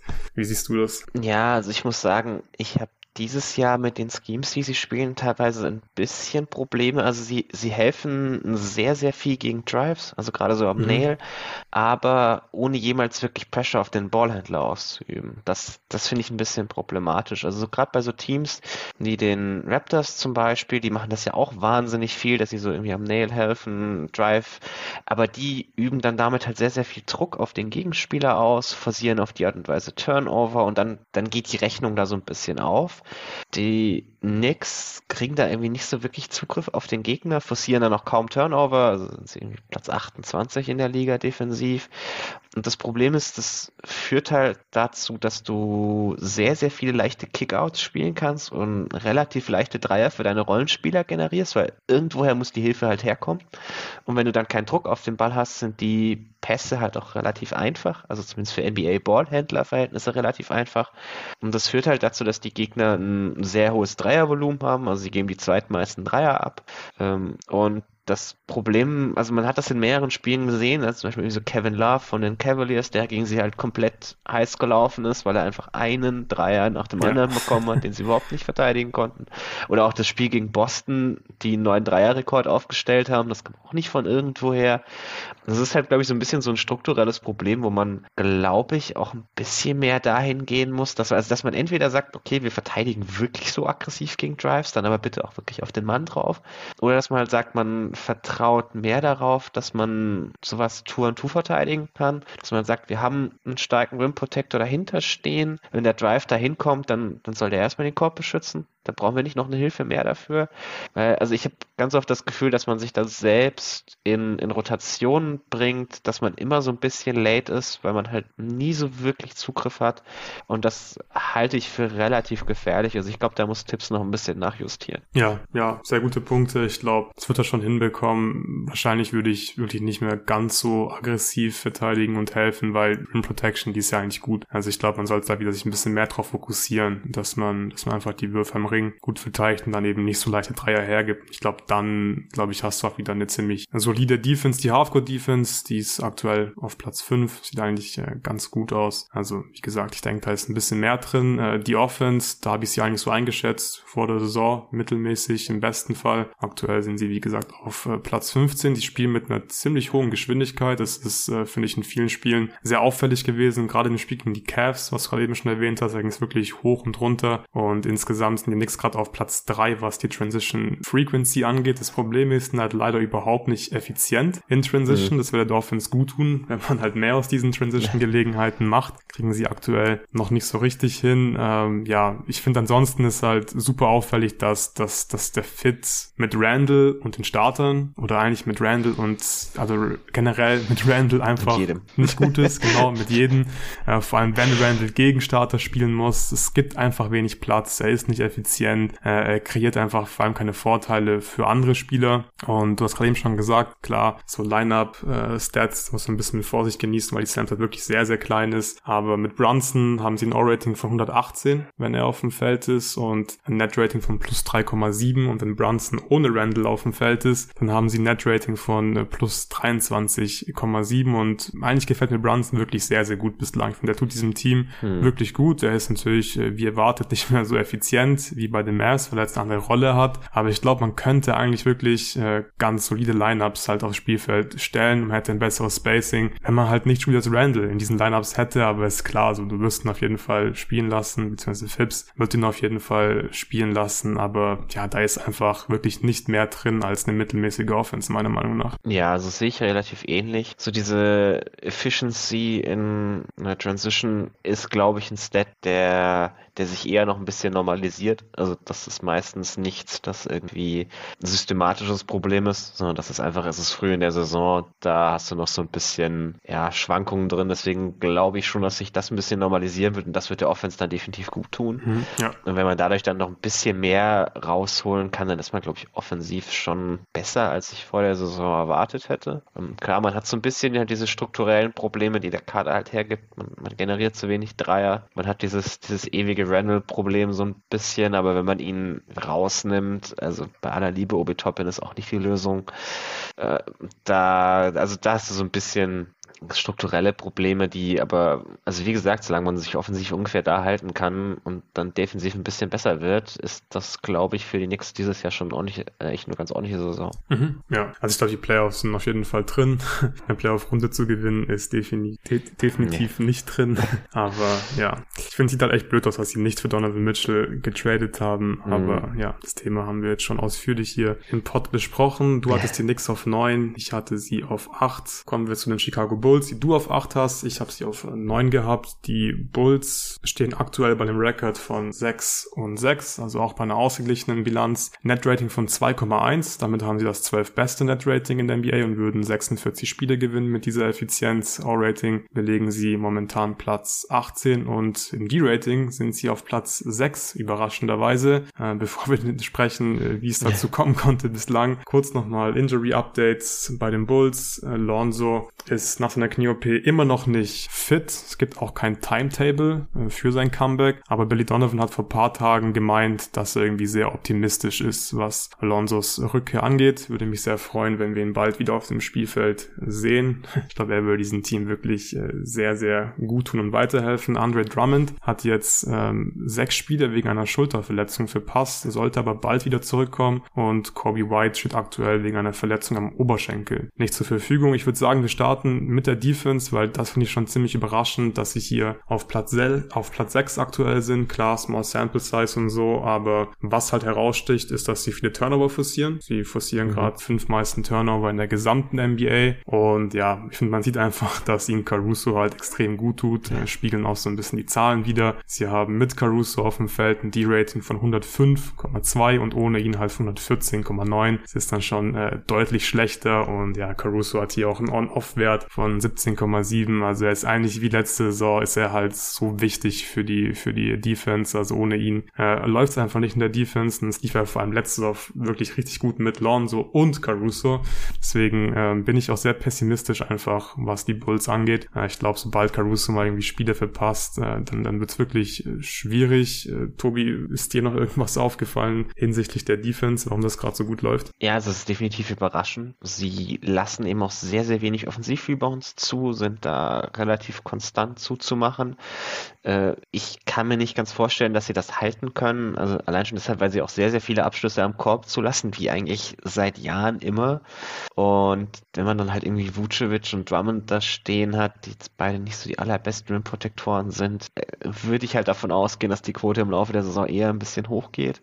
Ich bin, glaube ich, ein bisschen optimistischer bei den Bulls als du, mehr so wegen der anderen Seite des Feldes. Also da sieht DeMar DeRozan einfach wieder aus wie DeMar DeRozan vom letzten Jahr. Mhm. Ich habe da eher schon damit gerechnet, dass er einen kleinen Rückschritt macht, aber das ist nicht so wirklich der Fall. Mhm. Ich mache mir ein bisschen Sorgen um Zach Levine. Der, der sah so in den Spielen, die ich gesehen habe, der sah der Antritt nicht mehr irgendwie ganz so schnell aus wie in der Vergangenheit. Ich bin jetzt mal gespannt. Ich habe das Spiel von heute Nacht äh, auch noch nicht gesehen von den Bulls. Da, da lesen sich seine Stats ziemlich eindrucksvoll, wo er jetzt wieder zurückkam. Vielleicht hat ihm die, die Pause jetzt ganz gut getan, dass dieser erste Step wieder da ist. Und dann kann ich mir halt schon vorstellen, dass man mit den beiden und Vucevic, der, der offensiv eigentlich auch eine gute Saison spielt, dass man da zusammen schon eine Offense haben kann, die auch Richtung überdurchschnittlich geht. Und dann, wenn man die, selbst wenn die Defense dann ein bisschen abfällt, dann hat man halt immer noch irgendwie ein positives Net-Rating. Man hatte auch einen relativ schweren Schedule bisher. Das, das macht dann auch so ein bisschen Hoffnung, dass wenn man dagegen schon eine gute Defense stellen konnte, dass, dass sich das dann auch eher halten kann. Mhm. Ja, also bei mir, ich, ich bin halt in erster Linie pessimistisch, weil ich einfach nicht glaube, äh, dass die wichtigen Spieler über einen wirklich mhm. größeren Zeitraum gemeinsam fit sind und gemeinsam Basketball spielen werden. So, müssen erstmal abwarten, wann Lonzo zurückkommt. Ich stimme dir zu. Zach Levine äh, sah teilweise gerade einfach körperlich nicht so gut aus. Ähm, Caruso ist halt auch immer wieder verletzt gewesen. Die letzten Jahre waren teilweise halt auch so Freak-Injuries, wie die Geschichte mit Grayson mhm. Allen passiert halt. Aber trotzdem, er verpasst halt einfach auch immer wieder Spiele. Und ich glaube, die können einfach diese Ausfälle halt nicht so gut kompensieren. Also sobald dann mal jemand Wichtiges fehlt, dann sieht man das einfach auch direkt. Sind einfach nicht tief genug. Sie haben, finde ich, wirklich einfach zu wenig Shooting. Äh, sie treffen ihre Würfe am Ring nicht gut, haben eine Rim Field Goal Percentage von 57 Prozent. Und das weiß ich jetzt auch nicht, wie das jetzt viel besser werden soll, weil, ja klar, die Gegner, die müssten jetzt die nicht vorhandenen Shooter halt nicht wirklich verteidigen. Dann wird es halt auch ein bisschen enger auf dem Spielfeld. Also teilweise ist halt die geilste Offense irgendwie Goran Dragic und äh, Andre Drummond Pick and Roll. Und es sollte eigentlich nicht so sein, wenn du irgendwie Ambitionen hast. Ja, deswegen, keine Ahnung. Wahrscheinlich ist es halt auch so, wenn die Bulls jetzt irgendwie fit sind und was weiß ich, 46, 47, vielleicht sogar irgendwas Richtung 50 Spiele gewinnen, dann überrascht mich das jetzt auch nicht so sehr. Aber ich halte es einfach für relativ unrealistisch, äh, dass die hier über einen längeren Zeitraum gemeinsam fit zocken können, leider. Ja, kann ich, kann ich nachvollziehen, die Sorge. Wie ihr vielleicht schon wisst, sind Sport und Ernährung wichtige Themen für mich, auf die ich im Alltag achte. Die gesunden Fertiggerichte von Löwenanteil passen da perfekt rein. Die proteinreichen Biogerichte eignen sich für jeden, der abnehmen oder Muskeln aufbauen will oder auch sich im Berufsalltag einfach nur besser ernähren möchte, aber keine Zeit oder keine Lust hat, ständig selbst zu kochen. Löwenanteil ist richtig lecker und macht lange satt. Die Portionen kommen im Glas und sind dann ungekühlt ein Jahr lang haltbar. Nach einer Bestellung ist also nicht direkt der ganze Kühlschrank voll. Da gibt's Chipotle Chili, Linsen à la Provence, italienischer Bohneneintopf. Chili Vegano gibt's natürlich auch, African Bowl, Kichererbsen Curry und Berglinseneintopf. Alle extrem lecker und aus 100% natürlichen Zutaten. Mit einer Beilage wie Reis oder auch einer anderen reicht so ein Glas auch locker für zwei Leute oder Mahlzeiten. Meine Frau und ich haben hier auch ein paar Gläser dabei und nach drei Minuten in der Pfanne ist das Essen auch schon ready. Mikrowelle klappt natürlich auch. Oder auch Kaltessen, habe ich auch schon gemacht. Und mit meinem Code jeden Tag NBA als ein Wort bekommt ihr 10% Rabatt auf eure Bestellung bei Löwenanteil. Also Bioqualität, Rezeptur vom Spitzenkoch, dabei ordentliche Quantität, ewig haltbar, mittags oder als Abendessen, warm oder kalt, oft oder ab und an, dabei gesund und mit viel Protein perfekt für Sportler. Das ist Löwenanteil für mich. Den Rabattcode jeden Tag NBA für eure 10% sowie den Link, über den ihr alternativ gehen könnt, findet ihr wie immer in der Beschreibung dieses Podcasts. Gut, dann machen wir weiter. Jetzt sind wir bei Platz 7 angelangt. Äh, wen hast du auf Platz 7, Tobi? Da habe ich die Miami Heat. Ja, da habe ich auch die Heat. Fühlt sich, finde ich, sehr, sehr komisch an, ja, die Heat auf sieben so zu sagt. haben. Ähm, habe ich auch lange überlegt. Aber ja, was soll man sagen? Wir fangen mal an mit den äh, Basic Stats. Sind bei einem Rekord von 4 und 7 inzwischen schon. Haben Net Rating von minus 0,5. Das ist Platz 18 in der NBA. Äh, damit würden sie 39,8 Spiele gewinnen. O-Rating Platz 20. D-Rating Platz 11. Ja, haben auch ein bisschen Verletzungssorgen. Oder Depot hat immer noch nicht gespielt. Also auf sein Debüt warten wir hier noch. Jurzeven ist ebenfalls ähm, ja noch nicht auf dem Spielfeld gewesen mit einer Knöchelverletzung Jetzt hat sich auch noch Tyler Hero am Knöchel verletzt, wird irgendwie auch erstmal ausfallen. Ähm, das ist sowieso einfach ein Problem bei den Heat, dass man, finde ich, Verletzungen nicht so wirklich äh, kompensieren kann. Der Kader ist, fühlt sich einfach nicht fertig an. Die haben hier noch einige Baustellen. Ich würde sagen, wir starten mal mit der Offense, weil um die Offense mache ich mir ein bisschen mehr Sorgen hm. als um die Defense. Ich finde, dass so ein bisschen raussticht, dass Jimmy einfach nicht wirklich in Topform ist. Also hm. ich glaube, er muss da in diesem Team halt schon ziemlich viel machen, weil abgesehen von ihm hast du halt eigentlich keinen Spieler, der wirklich viel Rim Pressure generiert und damit halt auch Hilfe ziehen kann, dadurch dann Vorteile für andere kreieren kann. Ähm, und das ist einfach ein Problem. Und ich finde, die Heat, die müssen das halt in erster Linie kompensieren, indem sie ihre Dreier halt sehr, sehr hochprozentig treffen. Das tun sie aktuell noch nicht. Treffen gerade als Team nur 35 Prozent ihrer Würfe. Und ich finde, dieses Team ist halt super abhängig von diesem Drei-Punkte-Wurf. Und das bereitet mir halt schon so ein bisschen Sorgen. Also auch das Spiel gegen die Pacers, was ich vorhin schon erwähnt habe, was ich am Freitagabend, glaube ich, ein bisschen gesehen habe. Da haben sie sich halt irgendwie schon noch irgendwie gute Looks rausgespielt, aber es waren halt vom Gefühl her sehr, sehr viele Dreier. Und ich glaube, du brauchst halt irgendwie schon noch ein bisschen mehr als einfach nur diese Dreier, die du halt rausspielst. Und ich frage mich so ein bisschen, wer soll diese anderen Abschlüsse kreieren? So, ich finde von Bam habe ich jetzt noch nicht so viel gesehen diese Saison, was in die mhm. Richtung Self-Creation angeht. Das finde ich, ein bisschen schade. Ich glaube, das kommt wahrscheinlich irgendwie auch nicht mehr von Bam. Mhm. Ähm, und deswegen sehe ich eigentlich nicht wirklich, wie dieses Team jetzt eine Top-Offense aus Parkett schicken soll, wenn sie halt nicht komplett die Lichter ausschießen. Ja, man baut da halt immer irgendwie ein bisschen drauf, dass das Bolster schon irgendwas zusammenschemt, mhm. was dir dann irgendwie einfache Dreier am Ende generiert. Äh, das funktioniert für die so also relativ gut eigentlich sogar. Also sie kriegen relativ viele Eckendreier, ja. die, die sie halt gerade so aus, aus so Schemes-Sachen rausholen. Das alleine, man merkt halt, dass das einfach ein bisschen zu wenig ist. Also ja, so ein bisschen nicht, an, der, an, äh, an der High-End-Creation fehlt, ein bisschen am Spacing teilweise mangelt. Wie du richtig gesagt hast, es, es fehlt der Rim Pressure derzeit. Weil Jimmy selber ist halt auch meistens nicht so der Typ so Kopf runter und dann bis zum Korb, sondern hat mehr so ein bisschen Finesse. Ja, Kopf runter und ab zur Freiwurflinie, ja. Ja, genau. Also es ist mehr, mehr so das. Klar, er spielt auf die richtigen Pässe irgendwie vorher. Ähm, bringt ja die Defense schon in Bewegung, so ist es nicht, aber ist halt jetzt nicht ähm, so dieser Ja-Janis-Typus, der, der halt immer irgendwie am Korb ist. Und da merkt man schon, dass es irgendwie so ein bisschen an allen Ecken und Enden ein bisschen hapert. Man, man lässt halt auch viele, relativ viele Spieler spielen, die jetzt irgendwie, ja, nicht, nicht so toll sind offensiv, die halt irgendwie so, ja, so lala Rollenspieler sind, wenn man es wenn irgendwie gemein sagen möchte. Aber die man halt in der Rotation gerade braucht. Also es fehlen dieses Jahr noch so ein bisschen diese, diese Typen, wo man sagt, ah, da hat Miami mal wieder jemanden gefunden, der jetzt riesig was beiträgt. Das, das ist dieses Jahr alles nicht so extrem. Und da muss man halt leider schon sagen, dass der Kader jetzt offensiv, also rein, wenn man sich das Talent anguckt, das sie haben und sich dann überlegt, dass Kyle Lowry halt auch wirklich keine gute Saison spielt, ähm, dann, dann ist es halt nicht so viel mehr als das, was sie jetzt gerade offensiv sind, glaube ich. Und da habe ich dann auch schon massive Zweifel. Deswegen habe ich es jetzt auch relativ weit runtergeschoben, weil ich glaube eigentlich schon definitiv an ihre Defense. Ja, also wenn Bam spielt, glaube ich auch an ihre Defense. Ja.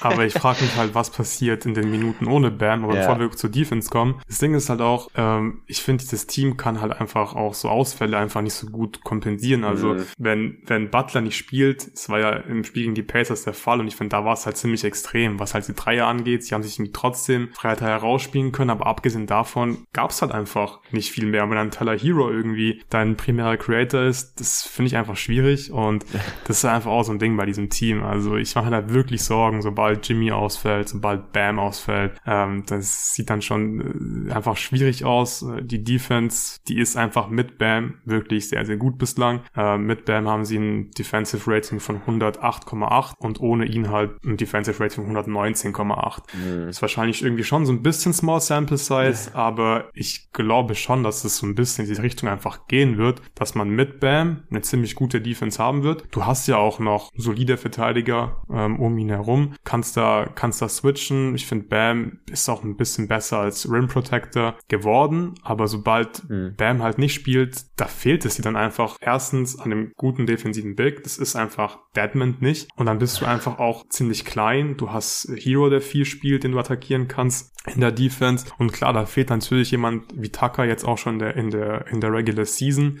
Ähm, aber ich weiß nicht, äh, ja, wie sie diese Bam-losen Minuten äh, füllen sollen, was sie da machen sollen, weil eigentlich musst du halt einen Trade machen. So, ich finde, dieses Team ist einfach mhm. Unfertig. Also ihr müsst noch irgendwas machen, dass man dann gerade defensiv so ein bisschen, ja, irgendwie sinnvoll Smallball spielen kann, ohne Bam oder sich halt irgendwie einen soliden Backup-Center reinholt. Aber mhm. das ist schon ziemlich schwierig, wenn er nicht spielt. Wie siehst du das bislang? Ja, also ich sehe das definitiv sehr ähnlich. Ich muss auch sagen, also ich finde Bam dieses Jahr defensiv wirklich relativ stark, gerade so als Rim Protector. Äh, ich glaube, der Teil, wo ich ein bisschen widersprechen würde, ist halt, wie schwer es ist, diese Lücke zu füllen, weil das ist, glaube ich, per Trade schon eher relativ einfach. Also einen, einen Backup-Big zu finden, der dich in irgendwie so 12 bis 15 Minuten pro Spiel nicht killt, wie Statman halt gerade tut oder wie es ihre Smallball-Lineups gerade tun, das, das findet man schon. Das kriegt man meistens irgendwie, wenn man größere Trades macht, teilweise teilweise irgendwie so mitgeworfen. Also ich kann mir schon vorstellen, dass man das, dass man das Loch eigentlich relativ locker füllen könnte. Aber ja, es ist auf jeden Fall ein Loch, das man zu füllen hat. Ja, ja, also gut für die Regular Season kann es bestimmt machen, aber ich dachte jetzt mhm. halt auch mhm. eher an den Trade, der dann auch im Hinblick auf die Playoffs ja, halt okay. ein bisschen Sinn macht. Mhm. Und da willst du eigentlich jetzt nicht irgendwann nur irgendwie einen Backup-Big dir reinholen. Ich finde, die Heat, die müssen ja einfach irgendwie noch einen Move machen, dass du halt jemanden dir reinholst, dem du ein bisschen die Tackerrolle halt geben kannst und dann auch wirklich halt mit ihm sozusagen Small Ball spielen kannst. Keine Ahnung, wer es jetzt sein soll. Wahrscheinlich macht Crowder schon irgendwie Sinn. Mal gucken, ob sich da irgendwas entwickelt den nächsten Tagen und Wochen. Aber ja, ich glaube, es wird wirklich sehr, sehr schwierig, vor allem weil der Osten jetzt in der, in der, in der Spitze auch einfach ziemlich breit ist. Es gibt einfach, finde ich wirklich, zumindest fünf richtig gute Teams im Osten und die Heat, die zählen meiner Meinung nach einfach gerade nicht zu den besten Teams im Osten und ich glaube, es wird auch super schwierig, wenn ähm, jetzt nicht irgendwie Jimmy komplett ausrasten sollte und fit sein mhm. sollte mhm. für die komplette Regular Season, dann glaube ich, sind die hier wirklich eher halt auf ja, Platz sieben, Platz sechs und müssen gucken, dass sie nicht mhm. ins Playen kommen, als dass sie irgendwie um Homecourt spielen oder so. Gut, dann machen wir weiter mit Platz 6. Also wir sind aus dem Play-In raus. Bin mal gespannt, wenn du auf Platz 6 hast. Ich hatte da die Hawks. Wen hast du da? Habe ich auch. Ja. So, die Hawks, die sind 7 und 3 in die Saison gestartet. Ziemlich gute Bilanz, haben Net-Rating von plus 3. Das ist Platz 11 in der NBA und sind damit auf Kurs für 48,6 Siege. Laut diesem Net-Rating, O-Rating von 11, Defensive-Rating von, also im O-Rating sind sie auf Platz 11, im D-Rating auf Platz 9. Also ja Top 10 mäßig hier in beiden Kategorien. Verletzungssituation sieht folgendermaßen aus, dass Trey Young leicht angeschlagen ist, äh, hat Probleme mit seinem Schienbein, konnte gestern Nacht nicht spielen, aber ist scheinbar nichts, was ihn jetzt äh, langfristig äh, auf die Bank befördern sollte. Bogdan Bogdanovic hat bislang noch keine Minute gespielt mit seiner Knieverletzung und ja, das war's auch schon mit der aktuellen äh, verletzten Situation bei den Atlanta Hawks. Ich würde ganz gerne mit Trey Young und äh, und Dejante Murray anfangen. Mhm. Wie gefällt dir der Fit bislang? Weil ich bin mir da wirklich noch überhaupt nicht sicher. Also ich muss mir echt noch überlegen, wie ich das finde. Ich bin mal gespannt, ob du schon irgendwie eine starke Meinung äh, zu den Fit hast. Ja, also es ist lustig. Es funktioniert sehr, sehr viel besser, als es mhm, aussieht. Genau, ja. Glaube ich, da kann man das ganz kurz zusammenfassen. Also sie sind mit beiden auf dem Feld, haben sie plus 14er Net-Rating, sind offensiv im 92. Percentile. Das ist schon wirklich, also aller Ehren wert, muss man sagen. Man, man glaubt es halt teilweise nicht, wenn man die Spiele anguckt, weil wenn man sich darauf fokussiert, es ist über, also für mich überraschend viel Dejante, der den Ball in der Hand hat, in der Kombi. Mhm. Ähm, dass man Trey halt doch relativ viel Off-Ball spielen lässt, ihm relativ viel Usage wegcuttet. Und das Problem ist, dass er sich Off-Ball halt immer noch nicht wirklich bewegt. Also es, es, ist ganz viel dieses, er steht irgendwo am Perimeter rum. Ähm, also gerade wenn man irgendwie so den Vergleich zieht zu, zu den Cavs, zu denen wir später noch kommen, wo das halt mit Mitchell und Garland sehr, sehr viel, viel besser funktioniert, ist das teilweise schon ein bisschen gruselig anzugucken. Aber man merkt halt schon, dass das Talent, das man in diesen Lineups hat, relativ hoch ist. Ähm, dass auch DeJounte als, als Driver, der dann Pässe spielt, irgendwie schon die Defense so ein bisschen in Bewegung bringen kann und dass es dann irgendwie reicht. Also ich glaube, Trey muss noch ein bisschen rausfinden, was denn seine Rolle in diesen Lineups sein soll. Also ich glaube, aus seinen Effizienzzahlen, wenn man sich das so ein bisschen anguckt mit DeJounte auf dem Feld und ohne ihn, also gehen schon gewaltig in den Keller, wenn DeJounte neben ihm spielt, weil er halt nicht so diese klassischen Abschnitte bekommt, die er gewöhnt ist. Da würde ich mir auch ein bisschen mehr von Nate McMillan wünschen, dass man da irgendwie Sets ja etabliert. Klar, das ist immer ein bisschen schwierig, da einen Star dazu zu bringen, sich Offball zu bewegen. Also, das sind schon ganz andere Coaches dran gescheitert. Mhm. Aber dass man halt zumindest irgendwie so Passsets findet, wo, wo jemand mal einen Screen stellt oder so für ihn, das, ist, das, das, sieht man halt irgendwie nicht so wirklich. Weil wenn der Screen dann mal vor ihm steht, dann, dann fällt ihm vielleicht auch auf, dass er sich halt um diesen Screen rum bewegen müsste, so ungefähr. Aber also es ist, es ist interessant, wie gut das eigentlich funktioniert und dass das halt, also dass diese Minuten der Haupttreiber davon sind, warum die Hawks bisher von den Zahlen her ganz gut aussehen. Das ist auch das erste Mal, dass in den Minuten ohne Trey Young die Hawks nicht komplett auseinanderbrechen, sondern haben sie auch noch ein positives Net-Rating. Auch wenn die Offense da nicht gut ist, also sind sie im 20. Percentile offensiv, aber sind dafür halt im, 8, äh, 89. Percentile defensiv. Das ist dann insgesamt schon noch echt nicht übel. Mhm. Äh, das Problem sind lustigerweise die Minuten nur mit Trey. die sind, die sind wirklich bei minus 31. das, das, wird auch so nicht bleiben. Nee. Das, das, das, kann mir keiner erzählen. Die sind offensiv im 11. Percentile, defensiv im 0. Percentile. Das, das werden wir hinkriegen. Aber also gerade offensiv wird das auf jeden Fall auch besser werden. Ich bin mal gespannt, wenn Bogdanovic zurückkommt, ob, ob wie man den da in die Rotation reinfügen möchte. Aber also gerade wenn die Minuten dann noch hochgehen und wir haben in den letzten Jahren halt immer wieder gesehen, dass so Trey mit Bench-Lineups gegen gegnerische Bench-Lineups halt meistens ziemlich zerstört hat. Ich sehe keinen Grund, warum sich das jetzt plötzlich geändert haben sollte.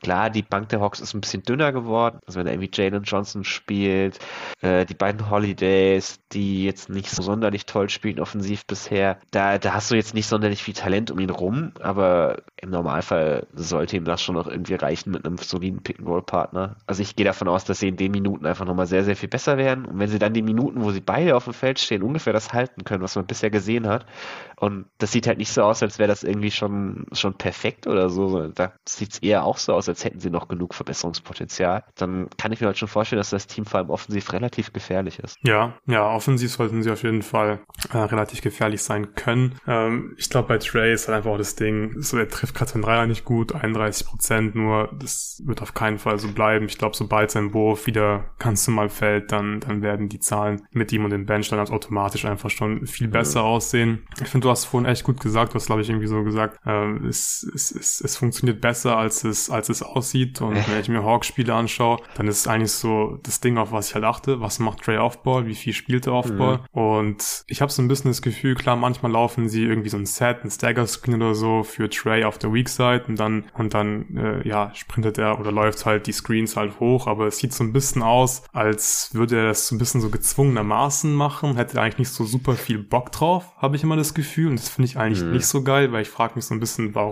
sieht das halt nicht so aus wie bei Mitchell und bei Garland. Ich glaube, die haben halt Bock, gemeinsam zu spielen. Die haben kein Problem damit, irgendwie Offball zu spielen. sind das aber halt auch beide gewöhnt. Also ja, ja, aber beide ich, immer Typen gewesen, die Offball mehr machen. Ja, aber ich finde, Trae Young sollte sich äh, schleunigst daran gewöhnen, ein bisschen mehr Offball zu machen, weil ähm, ja, es funktioniert einfach nicht ja. mit ihm nur On-Ball und deswegen würde ich mir halt schon wünschen, dass er da ja so ein bisschen, so ein bisschen mehr Engagement einfach zeigt. Mhm. Und was mich halt wirklich äh, richtig, richtig nervt, sind so diese Possessions, wo er dann halt den Ball nicht hat, wo der Jante Mary irgendwas macht und er einfach wirklich äh, so sich komplett aus dem Play rausnimmt einfach, wo er einfach nur dasteht steht und so ganz, ganz klar zeigt, okay, ich mache jetzt mal kurz Pause, mach den mal, ich bin einfach raus für die Possessions und das hasse ich einfach. Also das ist so. James Harden im persönlich von James, Genau, James Harden, ja. Und ich, das ist, also es ist, finde ich, so unnötig und das sollte er sich wirklich einfach abgewöhnen. Ich bin mal gespannt, wie sie es entwickelt, aber ja, mhm. ich bin mir noch ein bisschen unsicher, wie gesagt, aber offensichtlich, ja, funktioniert's halt nicht schlecht. Die Andre Hunter macht auch ein paar Sachen mit dem Ball und die Idee ist ja die richtige. Davon bin ich immer noch überzeugt, dass du Trae Young mehr Offball bekommst, dass du Spieler um ihn herum hast, die auch ein bisschen was kreieren können und das macht gerade die Ante, äh, Dejante Murray wirklich ziemlich gut. Dann eben noch die Andre Hunter so ein bisschen. Äh, von daher ist es schon eigentlich äh, ganz okay mhm. bislang und ich glaube, ja, die Hawks, die können mhm. wahrscheinlich das Playen vermeiden. Ich frage mich so ein bisschen, äh, wo es am Ende dann in der mhm. Defense, also wo sie da landen landen werden, weil Top 10 sehe ich sie eigentlich überhaupt nicht. Ähm, ja, ich glaube, also das Ding ist halt auch, sie, die Gegner, die kommen relativ leicht zum Ring. Die bekommen viele Würfe am Ring. Äh, die Gegner nehmen im Schnitt 38 Prozent ihrer Würfe am Ring. Das ist ein sehr, sehr hoher Wert. Und die treffen gerade nur 61 Prozent dieser Würfe. Also die verteidigen den Ring ziemlich gut, aber ich glaube halt nicht so ganz, dass äh, Capella mhm. und Hongkong jetzt das äh, wirklich über die komplette Saison so gut machen können. Mhm. Und sobald die Gegner halt mehr Würfe am Ring treffen, dann geht's halt wieder schnell Richtung, ja, Platz 15 eher. Und ich glaube, dann landen sie halt da, wo ich es vor der Saison so ein bisschen erwartet habe, dass sie halt irgendwie safe eine Top 10 Offense haben und dann halt im besten Fall eine mittelmäßige Defense. Und ich finde, danach sieht's halt so ein bisschen aus und das Seeding hängt halt davon ab, wie geil der Fit dann halt in den Playoffs zwischen Trey Young und DeJounte Murray ist. Das kann auf jeden Fall noch besser werden, ist schon ganz okay, aber ist auf jeden Fall noch äh, Luft nach oben und ja, der Spielplan war glaube ich auch ziemlich leicht bislang. Ja, also sie haben Fall. genau gegen Orlando gewonnen, gegen die Pistons zweimal gewonnen, gegen die Knicks gewonnen, sie haben die Rockets geschlagen, sie haben die Pelicans geschlagen und ins letzte Nacht überraschend ähm, die Bucks geschlagen. Aber ja, das waren eigentlich äh, viele Spiele dabei, die sie einfach gewinnen müssen. Deswegen bin ich mal gespannt, äh, wie es dann aussieht, wenn sie dann gegen äh, stärkere Gegner spielen müssen. Ja, also es ist auch, sie müssen offensiv, glaube ich, noch so ein bisschen ihr Spacing in den Griff kriegen. Also viele der Rollenspieler treffen einfach ihre Dreier noch gar nicht. Ich bin mal gespannt, ob das nicht so der, ja, der Ruf nach AJ Griffin sein wird. letzte, letzte Nacht irgendwie 25 Punkte gemacht in, in 16 Shooting Possessions. Ähm, die, also er ist ein sehr, sehr guter Shooter, auch jetzt schon, glaube ich. Das, also kann ich mir vorstellen, dass sie da auf dem Flügel vielleicht ab und zu mal sowas brauchen könnten. Das würde ihnen, glaube ich, ganz gut tun. Ja, okay, aber ich glaube, äh, das ist, reicht dann zu den Hawks und wir machen weiter mit Platz 5. Äh, wen hast du auf Platz 5, Tobi? Da habe ich die Toronto Raptors. Ich habe da die Sixers. Und das ist eigentlich schon uh, ziemlich okay. krass, weil ich habe die Sixers hier auf Platz 1 gehabt und äh, mhm. normalerweise schiebt man nicht nach, dem, nach den ersten zehn Spielen ein Team von Platz 1 auf Platz 5, aber wir können gerne gleich drüber sprechen, ähm, warum ich die Sixers auf Platz 5 habe. Aber lass zuerst die Raptors machen, weil die habe ich nur einen Platz höher. Auf äh, Platz 4, die Raptors sind 6 und 5 in die Saison gestartet, haben Net-Rating von 5, äh, von 5,4 und belegen damit Platz 5, also wirklich sehr, sehr gut. Äh, mit dem Net-Rating ja, kann man so 54,4 Siege erwarten. Äh, Im O-Rating belegen sie überraschenderweise Platz 10 und im Defensive Rating stehen sie momentan auf Platz 5. Pascal Siakam hat sich leider verletzt und wird mindestens zwei Wochen äh, ausfallen. Ist schon wirklich sehr, sehr schade, weil die Raptors äh, haben wirklich Spaß gemacht bislang und auch gut gespielt. 6-5 vom Record her ist gar nicht so geil, aber das Net-Rating äh, zeigt ja schon so ein bisschen, dass dieses Team eigentlich äh, besser ist und das Net-Rating haben die Raptors einfach in den ersten paar Spielen underperformed. Wo sollen wir anfangen? bei der überraschend guten Offense oder bei der, wie erwartet, sehr guten Defense, Tobi? Ja, also ich glaube, wir können gerne bei der Offense anfangen. Mhm. Vielleicht noch ganz kurz zur Ergänzung. Also die Raptors hatten auch einen relativ harten Spielplan. Ihr, ihr SAS ist das zweitbeste im Osten mit plus 8. Mal auch mal so ein bisschen im Hinterkopf behalten, gerade wenn es so wenig Spiele waren dass halt, wenn man dann viele Spiele gegen gute Teams hatte, das ein bisschen das alles härter macht. Wir sagen, ich glaube, die Offense ist gar nicht so weit weg von dem, was wir eigentlich erwartet haben, wenn wir ehrlich sind, weil wenn man sich die Half-Court-Offense anguckt, sind sie da halt 26. Mhm. ist sehr rough. All-Rating von 91, ja. Ja, aber sie sind halt, sie haben halt die höchste Transition-Frequency mal wieder. Sie forcieren unfassbar viele Turnover defensiv, kommen dann immer wieder in, in Transition äh, mit ihrer Länge. Da sind sie auch extrem effizient und das, das zieht halt alles hoch. Dadurch, dann haben sie auch noch ein sehr, sehr gutes Offensiv-Rebounding. Also es ist wirklich ja, genau so das, was wir Saison, ja. ja, es ja. ist genau das, was wir auch in der Preview vorhergesehen haben, so ein bisschen. Es funktioniert noch ein bisschen besser als erwartet, weil sie wirklich noch mehr in Transition kommen als letztes Jahr. Das äh, ist schon nochmal eine Aussage. Ja. Ich habe die Befürchtung, dass das also manchmal teilweise vielleicht doch an die Grenzen kommen kann. Sie haben da ein paar Spiele gehabt, wo sie dann in so Circle reinkamen, dass sie halt wirklich einen Transition-Angriff nach dem anderen hatten. Also ich, ich durfte das äh, erleben in dem Spiel gegen die Spurs, als sie den Spurs die höchste Niederlage der Franchise-Geschichte zugefügt haben, weil das lief in der zweiten Halbzeit wird wirklich so, dass die einen Stil nach dem anderen eingesammelt haben und losgerannt sind. Und dann ist diese, diese Länge, die die da defensiv haben, wenn du halt immer wieder im Halfcourt gegen sie ran musst, ist schon richtig ekelhaft. Aber also, wenn du es halt mal schaffst, sie sie irgendwie zu stoppen, sie in die Halfcourt Offense müssen. Gerade jetzt, wo Siakam dann erstmal ein bisschen raus ist, der war halt derjenige, der sie dann im Halfcourt noch gerettet hat, der, der irgendwie sehr, sehr viele Midranger getroffen hat, der, der sich als Passer wieder verbessert hat, der, der viele Freiwürfe gezogen hat, der auf die Art und Weise halt am Ende irgendwie 25 Punkte pro Spiel gemacht hat bei einem 119er O-Rating. Also wirklich auch eine sehr, sehr gute offensive Saison gespielt hat bisher. Oh, ich habe halt ein bisschen die Befürchtung, wenn der jetzt raus ist, weiß ich halt nicht, wer die Halfcourt Offense noch am Leben halten soll, wenn sie es nicht schaffen, ständig in ja, Transition zu kommen. Also da wird er auf jeden Fall fehlen. Und ich glaube auch so, also selbst mit Siakam ist die Halfcourt Offense ja trotzdem nur auf Platz 26 bislang gewesen. Das mhm. ist, konnte man einfach genauso erwarten. Und es ist schon ziemlich krass, dass du halt dann im Prinzip nur über Transition und Offensiv Rebounding Rating auf Platz 10 landest. Ich glaube, das wäre eh nicht äh, möglich gewesen über die ganze Saison. Ich nee. denke, wahrscheinlich werden sie halt wieder irgendwie auf Platz 15 landen, vielleicht ein bisschen besser. Aber Top 10 sehe ich da wirklich beim besten Willen nicht. Und ja, Siakam wird auf jeden Fall äh, enorm fehlen im Halfcourt. Äh, lass uns über die Defense reden, weil ich finde die Defense einfach so geil. Und ich bin so froh, ich bin so froh, dass es jetzt diese Saison,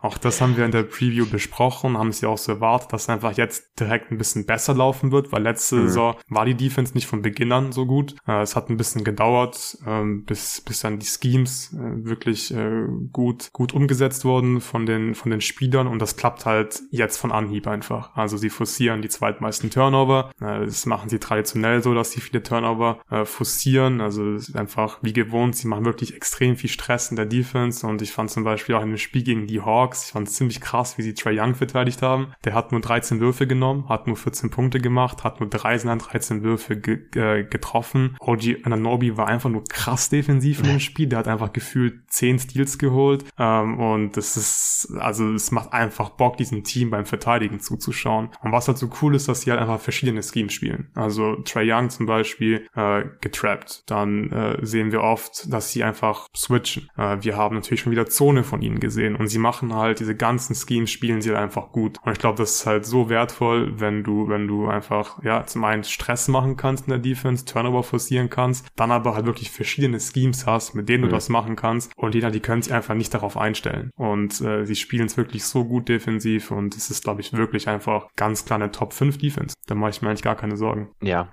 also sehe ich sehr ähnlich. Es, es macht wirklich Spaß, ihnen zuzugucken. Auch die neuen Spieler haben sich da jetzt sehr schnell rein integriert. Also Otto Porter merkt man halt, dass er ein Wett ist, der, der ja. ziemlich genau weiß, was er zu tun hat der, der dann immer wieder auch relativ viele Minuten spielt, auch teilweise closed oder sowas, also relativ wichtige Minuten spielt. Man merkt, dass Nurse ihm vertraut. Ähm, auch Christian Koloko spielt krass, für ja. mich überraschend ja. krass schon defensiv. Irgendwie mal kurz sechs Blocks rausgehauen ist, gegen die Bulls. Also das, ist wirklich eine Überraschung, weil die Summer League, die war schon, finde ich, ziemlich, ziemlich solide von ihm. Hm. Und die Raptors, die haben ja eigentlich schon so ein Need eigentlich für so einen klassischen yeah. Rim Protector. Und ich glaube, wir haben auch in der Preview so kurz darüber gesprochen, dass er wahrscheinlich mal irgendwie so Spot-Minutes bekommt, mhm. seine Momente haben wird. Aber es ist halt so cool, dass er einfach startet, dass er teilweise schon über 30 Minuten gespielt hat und dass ihm Nick Nurse halt einfach vertraut und er dieses Vertrauen halt bislang wirklich halt zurückzahlt. Also klar, manchmal finde ich noch so ein bisschen zu jumpy einfach so, da ja, will er einfach zu sehr auf die Blocks gehen so. Aber man, also es ist halt einfach so, es ist halt ein Rookie, es mhm. ist ein bisschen Rookie-Mistakes einfach, aber insgesamt es hat einfach einen positiven Impact und das ist schon ein Riesenplus für die Raptors, dass man da jetzt einfach ja einen Rookie hat, äh, der dir so ein bisschen einfach, ja, so ein, so ein Need einfach erfüllt und du hast jetzt irgendwie Rim Protector, kannst ein bisschen Drop spielen, ein bisschen mehr. Ich finde, der ist auch offensiv besser als Birch einfach. Ähm, deswegen. Das ist ja. auch nicht der größte Kompliment des Planeten. Ja, ja, ist nicht schwierig, aber ist auf jeden Fall eine coole Story, dass er jetzt schon so ja. viele Minuten bekommt und seinen Job ganz gut macht. Hast du noch was zu den Raptors? Nee, also auch die, also das, das Beste ist halt irgendwie diese Versatilität, die du angesprochen hast. Dann, dann doppelt geil, man ja. DeMar DeRozan einfach irgendwie hart jedes Mal, wenn er den Halfcourt überquert so ungefähr und schafft es trotzdem hinten dran so zu rotieren, dass daraus gar nichts passiert. Mhm. Das ist teilweise schon wirklich, wirklich sehr krass. Ja, ja, und, und also wir haben gerade drüber gesprochen, dass Jaka natürlich offensiv fehlen wird, gerade in der Halfcourt Offense, aber bei Plankton haben sie auch drüber, drüber, drüber gesprochen, dass, dass die halt einfach so viele lange Verteidiger haben, dass Siakam wahrscheinlich einfach defensiv gar nicht so sehr fehlen wird, weil du hast immer noch die Länge, du hast immer noch fünf gute Verteidiger immer auf dem Spielfeld. Von daher glaube ich, kann man, glaube ich, die zwei Wochen ganz gut überstehen ohne ihn, weil die mhm. Defense halt trotzdem einfach krass sein wird. Also davon gehe ich wirklich äh, fest aus. Und da muss man halt gucken, dass man wirklich sehr, sehr viele Turnover forciert und viel in Transition kommt, weil in der Halfcourt Offense, da wird's äh, ziemlich sicher, ziemlich ugly. Gut, ja. wenn du nichts mehr hast von Raptors, dann machen wir weiter. Hast du die Sixers jetzt schon auf vier? Ja, die habe ich auf vier. Okay, genau. dann lass uns die Sixers besprechen. Die habe ich ja auf äh, Platz fünf gehabt. Ähm, sie sind fünf und sechs in die Saison gestartet, also wirklich ein sehr, sehr enttäuschender Saisonstart. Nochmal zur Erinnerung, ich hatte die äh, Sixers hier vor der Saison auf Platz eins im letzten Power Ranking äh, vor der Saison. Net Rating 1,2, Platz 13 in der NBA. Damit würden sie 44,1 Spiele gewinnen. All-Rating Platz 13, Defensive Rating Platz 18. Jetzt hat sich James Harden leider verletzt. Der wird einen Monat verpassen leider mit einer Verletzung am Fuß. Embiid war krank und hat ein paar Spiele verpasst, ist jetzt wieder zurück. Und ansonsten sind äh, alle fit. Daniel House ist gerade irgendwie auch krank, aber wird jetzt nicht lang, wird's nicht, wird nichts langfristiges sein. Deswegen können wir hier direkt anfangen, drüber zu sprechen, warum die Sixers 5 und 6 in die Saison gestartet sind. Ich durfte schon ein paar Mal über Sixers sprechen im Pod. Tobi, woran liegt seiner Meinung nach? Ja, also ich glaube, der, der größte Punkt ist irgendwie, dass Joel Embiid einfach nicht, in, nicht wirklich in Form ist. Also nicht in der Form, in der man mhm. ihn bräuchte. Man ist defensiv, also 18. klingt irgendwie noch besser, als es aussieht. Ich weiß es nicht. Sieht, er sieht so schlecht aus. Er sieht so schlecht aus. Ja, also es ist gerade so, also man lässt, was, was ganz gut zu dem Eye-Test passt, ist, man lässt die höchste Quote am Ring zu von allen Teams. 72 Prozent. Das muss man wirklich mal auf der Zunge zergehen lassen. Das ist, also das ist krass, dieser Wert. 72 Prozent. Sie lassen so viele leichte Würfe einfach am Ring zu und das ist halt einfach Effort. So, da sind so viele Breakdowns einfach, haben keinen Bock zu verteidigen, verlieren irgendwie Offball einen Mann und das ist wirklich peinlich, finde ich, wie sie verteidigt haben. Vor allem jetzt in den ersten paar Spielen ist schon ein bisschen besser geworden, mhm. aber die ersten Spiele, das war wirklich erbärmlich, wie die Sixers verteidigt haben. Ja, also vor allem das, das Interessante ist, dass das jetzt auch nicht irgendwie so ein Embiid-Off-Problem ist, also dass du sagst, dass in den Minuten, wo Embiid nicht spielt, ja, da spielen sie halt irgendwie mit Montrezl Harrell, dann hast du halt wahrscheinlich irgendwie gar keine Rim Protection mehr, mhm. dann sind sie total grottig, aber sie sind mit Embiid auf dem Feld, ist die Quote schlechter. Ring schlechter ja. als ohne ja. ihn. Also das, das ist, ist völlig daneben irgendwie. Äh, und also da merkst du halt auch ganz viel irgendwie, dass sein, dass sein Conditioning und alles irgendwo nicht da ist, wo es sein muss. Äh, über die Transition Defense habt ihr, glaube ich, auch schon ein paar Mal geredet, wenn man es, mhm. wenn Defense nennen möchte. Ich weiß nicht, Transition Begleitung. lieber nicht, lieber besser. nicht, ja. ja. Können eigentlich wirklich den roten, roten Teppich ausrollen jedes Mal und dann könnt ihr einen Dank machen, ja. weil es ist halt auch wirklich, es ist, es ist schwierig, wenn du halt Joel Embiid hast, der einfach nie nach hinten läuft, wenn James Harden mal ein Layup macht und denkt, dass er gefoult wurde und auf dem Boden liegt, macht er halt auch, ähm, ja, geht er wirklich sehr, sehr langsam zurück in die Defense und Tyrese Max, der liegt einfach auch oft auf dem, auf dem Boden nach seinen Drives und die verteidigen einfach ständig in Unterzahl und mhm. ich, ich, ich, ich liebe es einfach, wenn James Harden dann wirklich der einzige Verteidiger ist und dann irgendwie Free on One spielen muss, ist einfach das Schönste, was es gibt. Also da, da, da kann eigentlich auch direkt stehen bleiben, weil es ist auf jeden Fall ein Punkt einfach so. Der macht das einfach die, da gar nichts. Die Momente, wo du einfach 15 Sekunden vorspielst? Ja, genau. Einfach immer auf dem Amazon Fire TV Stick einmal 10 Sekunden vor und weiter geht's. Und dann nächste Possession Hardenball gucken. Ja, also ich muss sagen, das ist, das ist irgendwie so das andere. Also ich weiß nicht, Defense, wahrscheinlich am Ende irgendwie viel Effort, das, das kann noch besser werden. Man hat eigentlich die Wings und so. Ähm, da, da sehe ich noch eher, wie man irgendwie besser. Ich muss so sagen, die Offense, wenn alle fit waren, klar, das sah zahlenmäßig dann schon relativ gut aus. Mir hat das stylistisch teilweise nicht so toll gefallen, weil man halt wieder sehr viel irgendwie so ganz, ganz basic Stuff für Harden gelaufen ist. Dann läuft Harden halt irgendwie ein Pick Roll nach dem anderen oder so. Man hat da wenig Kreativität gesehen. Ganz lustig, sobald Harden und Beat dann raus waren, ist Doc Rivers plötzlich wieder eingefallen, wie man irgendwie Plays läuft für Tyrese Maxi. Ich, also Doc Rivers ist für mich ein absolutes Phänomen. Desto beschissener seine Teams werden, desto besser wird der Kerl als Coach. Hm. Und das ist, das ist so schwer zu verstehen für mich. Also du kannst genau dasselbe Setplay auch laufen, wenn Maxi daneben Harden steht und Harden dann den, den Pass noch per perfekt spielen kann, als wenn du dich darauf verlassen musst, dass die Anthony Melton den Pass spielt, der da drin halt eigentlich so viel schlechter ist.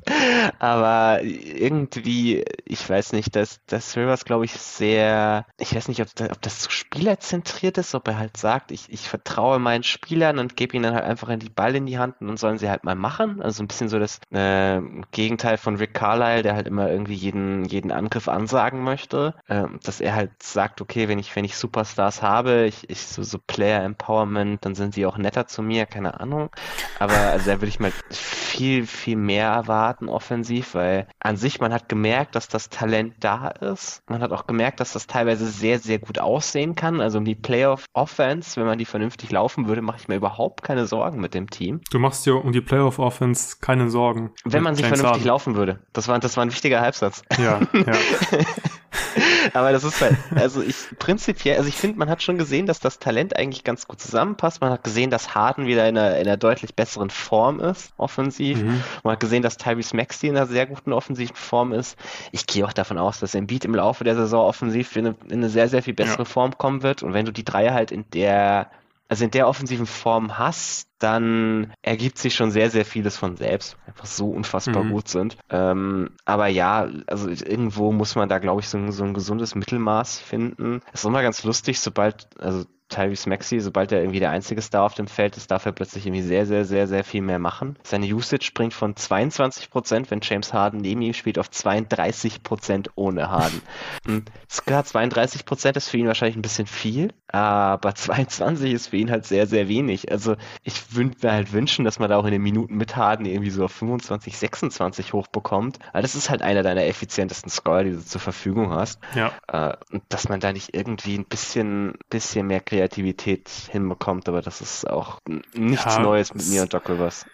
nee, nee, also ich finde es zum einen wirklich überraschend, dass man diese Saison jetzt wieder mehr Hardenball spielt. Mir als letztes Jahr eigentlich ganz nice gefallen, wie Embiid, Harden und Maxi harmoniert mhm. haben. Und mir hat halt vor allem so diese Playmaking-Rolle für Harden wirklich gut gefallen, weil es war halt so ein krasser Unterschied zu dem Sixers-Team mit Simmons, dass du plötzlich jemanden hast, der wirklich Vorteile für Embiid irgendwie rausspielen kann und dann auch noch bedienen kann, ihm das Leben wirklich leichter machen kann. Ich fand auch, dass Maxi neben Harden gut aussah. Pick and Roll mhm. mit Harden und Embiid. Wir kicken den Ball in die, in die Corner. Maxi kann Closeout attackieren. Mhm. So, ich finde, da gab es einfach wirklich viele gute, gute Sachen und ich dachte halt wirklich, dass die Sixers ja darauf so ein bisschen aufbauen und äh, Harden weiterhin halt in erster Linie als Playmaker nutzen, dass Maxi mehr machen wird offensiv und damit lag ich halt komplett falsch. Zudem benutzt man ja, wie du gerade eben schon gesagt wirklich einfach überhaupt nicht im Prinzip, wenn er mit Harden spielt und ich finde, das ist halt wirklich äh, der falsche Weg. Also das wird in den Playoffs, glaube ich, nicht funktionieren, wenn du jetzt wieder mehr in Richtung Hardenball gehst, weil ich vertraue James Harden den Playoffs einfach nicht. Aber ich glaube, dass James Harden, dass James Harden halt so als Playmaker, wenn Embiid und Maxi dann wirklich halt in Topform sind und offensiv komplett liefern, dann macht es halt das Leben für James Harden leichter, öffnet sein mhm. Scoring ein bisschen und er kann halt seine 20 Punkte machen, aber in erster Linie halt wirklich ein krasser Playmaker sein. Und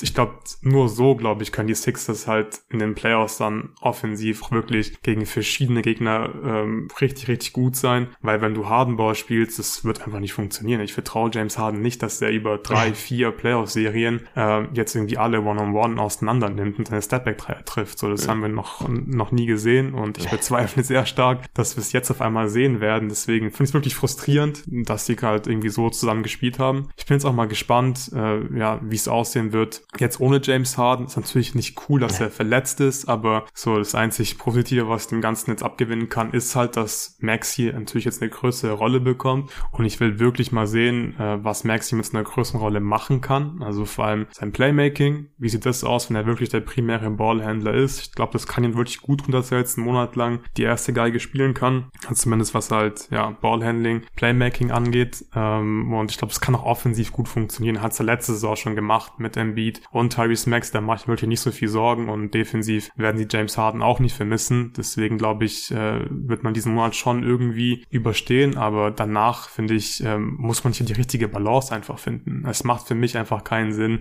dass du sagst, hey, wir spielen komplett langsam, wir spielen Harden Ball, weil dann setzt du halt Embiid auch nicht, auch nicht richtig ein. Und Embiid ist einfach ganz klar der beste Spieler in diesem Team. Mhm. Und also da muss äh, Doc Rivers auf jeden Fall andere Lösungen finden. Und ja, was ich ganz cool finde, ist, dass wir jetzt Tucker schon oft so so auf der 5 gesehen haben. Ich glaube, die Lineups haben schon mhm. Potenzial. Ähm, klar, wäre cool, wenn Reed einfach ganz klar der Backup-Big wäre, aber ich glaube, das wird nicht passieren, solange Montrezl Harrell im Kader ist. Aber ja, es ist keine Ahnung. Es ist, es ist Coaching. Ich weiß nicht, was man dazu noch sagen soll. Jetzt mal gucken, wie es läuft ohne Harden. Ähm, vielleicht noch mal so ganz kurz als Begründung, warum ich jetzt hier auch äh, die Sixers jetzt von Platz 1 auf Platz 5 äh, geschoben habe. Ich glaube einfach, dass jetzt die ersten Wochen gezeigt haben, dass sie halt keine, also dass sie nicht, dass sie halt nicht safe eine Top 10 10 und Top 10, also keine Top 10 Offense und Defense haben werden. Hm. Und da war ich mir halt sehr, sehr sicher vor der Saison. Und jetzt haben sie halt schon einen schlechten Start gehabt. Jetzt fällt Harden aus. Und ich glaube einfach, dass es dann halt in dem Osten, der ziemlich stark ist, der viele gute Teams hat, schon so ein Stück weit zu spät ist, um jetzt wirklich irgendwie Richtung 60 Siege zu gehen. Ich glaube, 50 Siege sind auf jeden Fall locker noch, locker noch drin. Aber ich frage mich halt, ob die Teams, die ich jetzt äh, vor den Sixers habe, ob die nicht einfach jetzt einen besseren Start hatten, mehr Spiele gewinnen hm. werden. Dann werden die Sixers halt irgendwie relativ relativ knapp halt alles eng beieinander auf äh, Platz 5 landen. Aber ich bin mir einfach schon ziemlich sicher, dass es halt eine Fehleinschätzung war, zu sagen, dass die Sixers das beste Regular Season Team sind. Ja, muss auch sagen, also ich finde es da vorne extrem eng. Also ja. ich, klar, ich habe die Sixers jetzt auch drei Plätze runtergeschoben, aber die Teams, die ich davor habe, die hatte ich halt vor der Saison auch irgendwie nur so drei Siege hinter ihnen. Mhm. Und das sind jetzt drei Siege, die halt irgendwie schon, also die jetzt in diesen ersten zehn Spielen einfach schon weg sind.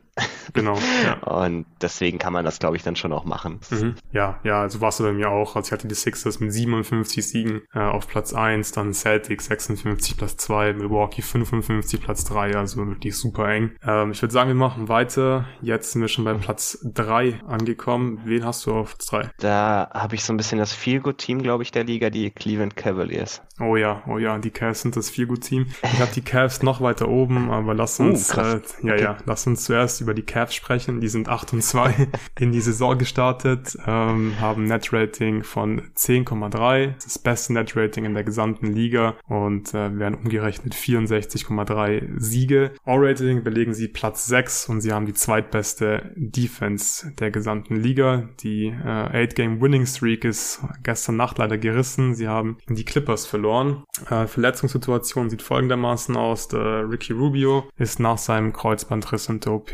logischerweise noch nicht fit. Der wird im Verlauf der Saison irgendwann zurückkommen und dann hat Dylan Windler bislang auch noch kein Spiel machen können wegen einer Verletzung am Knöchel, aber ansonsten sind äh, jetzt alle wieder fit. Und ja, äh, ich glaube, wir können hier noch kurz erwähnen, dass halt Darius Garland einige Spiele verpasst hat, nachdem er äh, sich am Auge verletzt hat im ersten Saisonspiel, aber der spielt inzwischen wieder. Wo möchtest du anfangen bei den Cavs? Ja, ich glaube, wir fangen am besten irgendwie bei dem Garland Mitchell fit an. Mhm, das ist ja. lustigerweise so ein bisschen das genaue Gegenteil von dem, was wir vorhin bei den Hawks ja. hatten. Also es, es, gefällt mir eigentlich super gut, den beiden irgendwie zuzugucken. Ja, beide bewegen sich oft, ja. beide bewegen sich Offball sehr, sehr viel, kreieren für den anderen, sind willige Passer. Teilweise gibt es auch Sets, wo sie beide irgendwie Offball rennen und dann halt Evan Mobley so ein bisschen den, das Ballhandling übernimmt. Das sieht auch echt cool aus.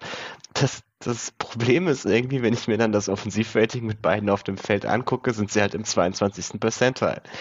Was einfach scheiße ist. Äh, mhm. Also es ist klar, es ist eine kleine Sample Size, weil halt Garland relativ viel Zeit verpasst hat, weil die beiden auch hart gegeneinander gestaggert werden. Was auch definitiv sinnvoll ist, dass man immer einen von beiden auf dem Feld hat, weil dir das halt relativ viel gute Offense zu jedem Zeitpunkt verschafft, wenn du halt immer einen von diesen beiden absoluten Premium-Ballhändlern in einem Lineup hast. Ich würde gerne mal sehen, wie das aussieht, wenn LeVert nicht spielt. Also bisher sind quasi sämtliche Minuten, die Garland und Mitchell zusammengespielt haben, auch mit LeVert auf dem Feld. Ob man da nicht irgendwie ein besseren Fit findet. ist jetzt in dem Kader ein bisschen schwierig, aber dass man da jemanden findet, der vielleicht mehr so ein natürlicher Spacer ist also prinzipiell, also wir sind halt noch so früh in der Saison und die Sample Size ist so klein, dass ich da mehr darauf geben würde, wie das für mich im Eye-Test aussieht. Und ich glaube halt, dass das langfristig sehr, sehr gut aussehen kann und vor allem auch eine Offense ist, die wahrscheinlich relativ resilient ist und die sehr, sehr schwer ist, dagegen zu schemen. Ja, ja, also stimme ich dir absolut zu. Ähm, ich mache mir noch gar keine Sorgen jetzt darum, dass das Net-Rating von den beiden gemeinsam auf dem Feld aktuell bei minus 7,1 liegt.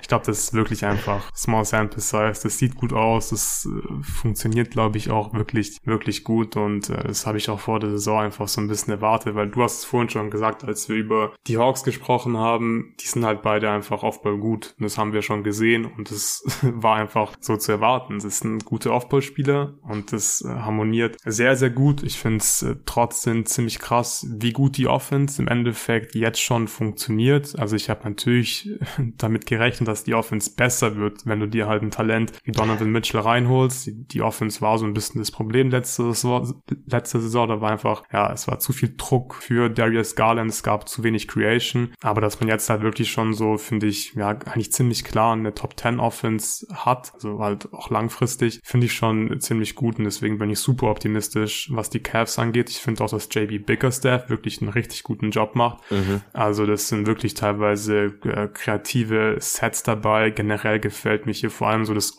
Off-Ball-Movement von allen Spielern wirklich. Also auch, ja, was man Off-Ball einfach macht. Es wird einfach viel Off-Ball gemacht. Es sind sehr gute äh, Screens. Man verschafft sich, finde ich, dann immer relativ leicht einfach dadurch äh, Vorteile. Es passiert auch immer irgendwas Off-Ball. Ich finde bei den Cavs, da passiert es mir einfach äh, eigentlich super oft, dass ich irgendwie, wenn ich schaue, mhm. so komplett gar nicht hinschaue, wo der Ball gerade ist und so komplett vergesse, mhm. wo der Ball gerade ist und einfach nur schaue, was gerade irgendwie Donovan Mitchell oder Garland irgendwie Off-Ball machen. Und das ist eigentlich immer ein ziemlich gutes Zeichen, wie ich finde. Also ja, da finde ich, machen sie gerade wirklich äh, das Beste aus dem Spielermaterial. Kevin Love spielt wieder eine super Saison, äh, trifft sein, trifft seinen Wurf. Ich finde auch Caris LeVert, so ich mag ihn eigentlich nicht so sehr. Ich finde sein Fit eigentlich auch nicht so geil. Aber ich glaube, er kann halt schon so eine Rolle finden. Er hat jetzt neben Mitchell eigentlich ganz gut ausgesehen, während Garland raus war. Ich finde alle drei, das passt nicht so gut, aber das für mhm. so einen Kader hast, finde ich eigentlich ganz okay, solange jetzt vor allem auch noch Rubio ja. ausfällt. Dean Wade ist einfach, ist einfach ein guter NBA-Spieler an beiden Enden des Feldes. Der Typ, der ist solide, der kann verteidigen, der kann werfen, passt perfekt rein. Ich finde, man findet einfach auch super Wege, um Mobley und Allen einzubinden. Ich habe da einfach nie das Gefühl, dass Spacing irgendwie ein Problem ist bei diesem, bei diesem Team. Die Frage habe ich mir auch so ein bisschen gestellt vor der Saison.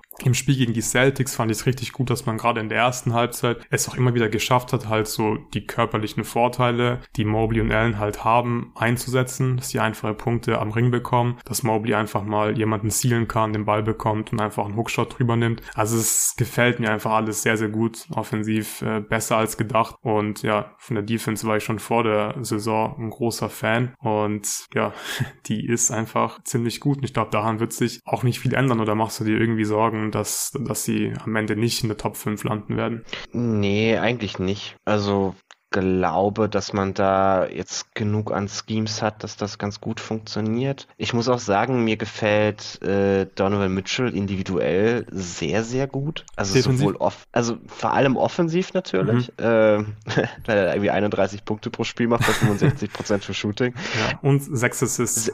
Also ich finde selbst defensiv gefällt er mir überraschend gut. Also er verteidigt ab und zu mal. Ich weiß nicht, wenn Rudi Gobert sich gerade Cavs-Spiele anguckt, denkt er sich wahrscheinlich auch, wer ist der Kerl? Und warum hat Anthony Edwards neben mir dafür plötzlich aufgehört mit Verteidigen, aber okay.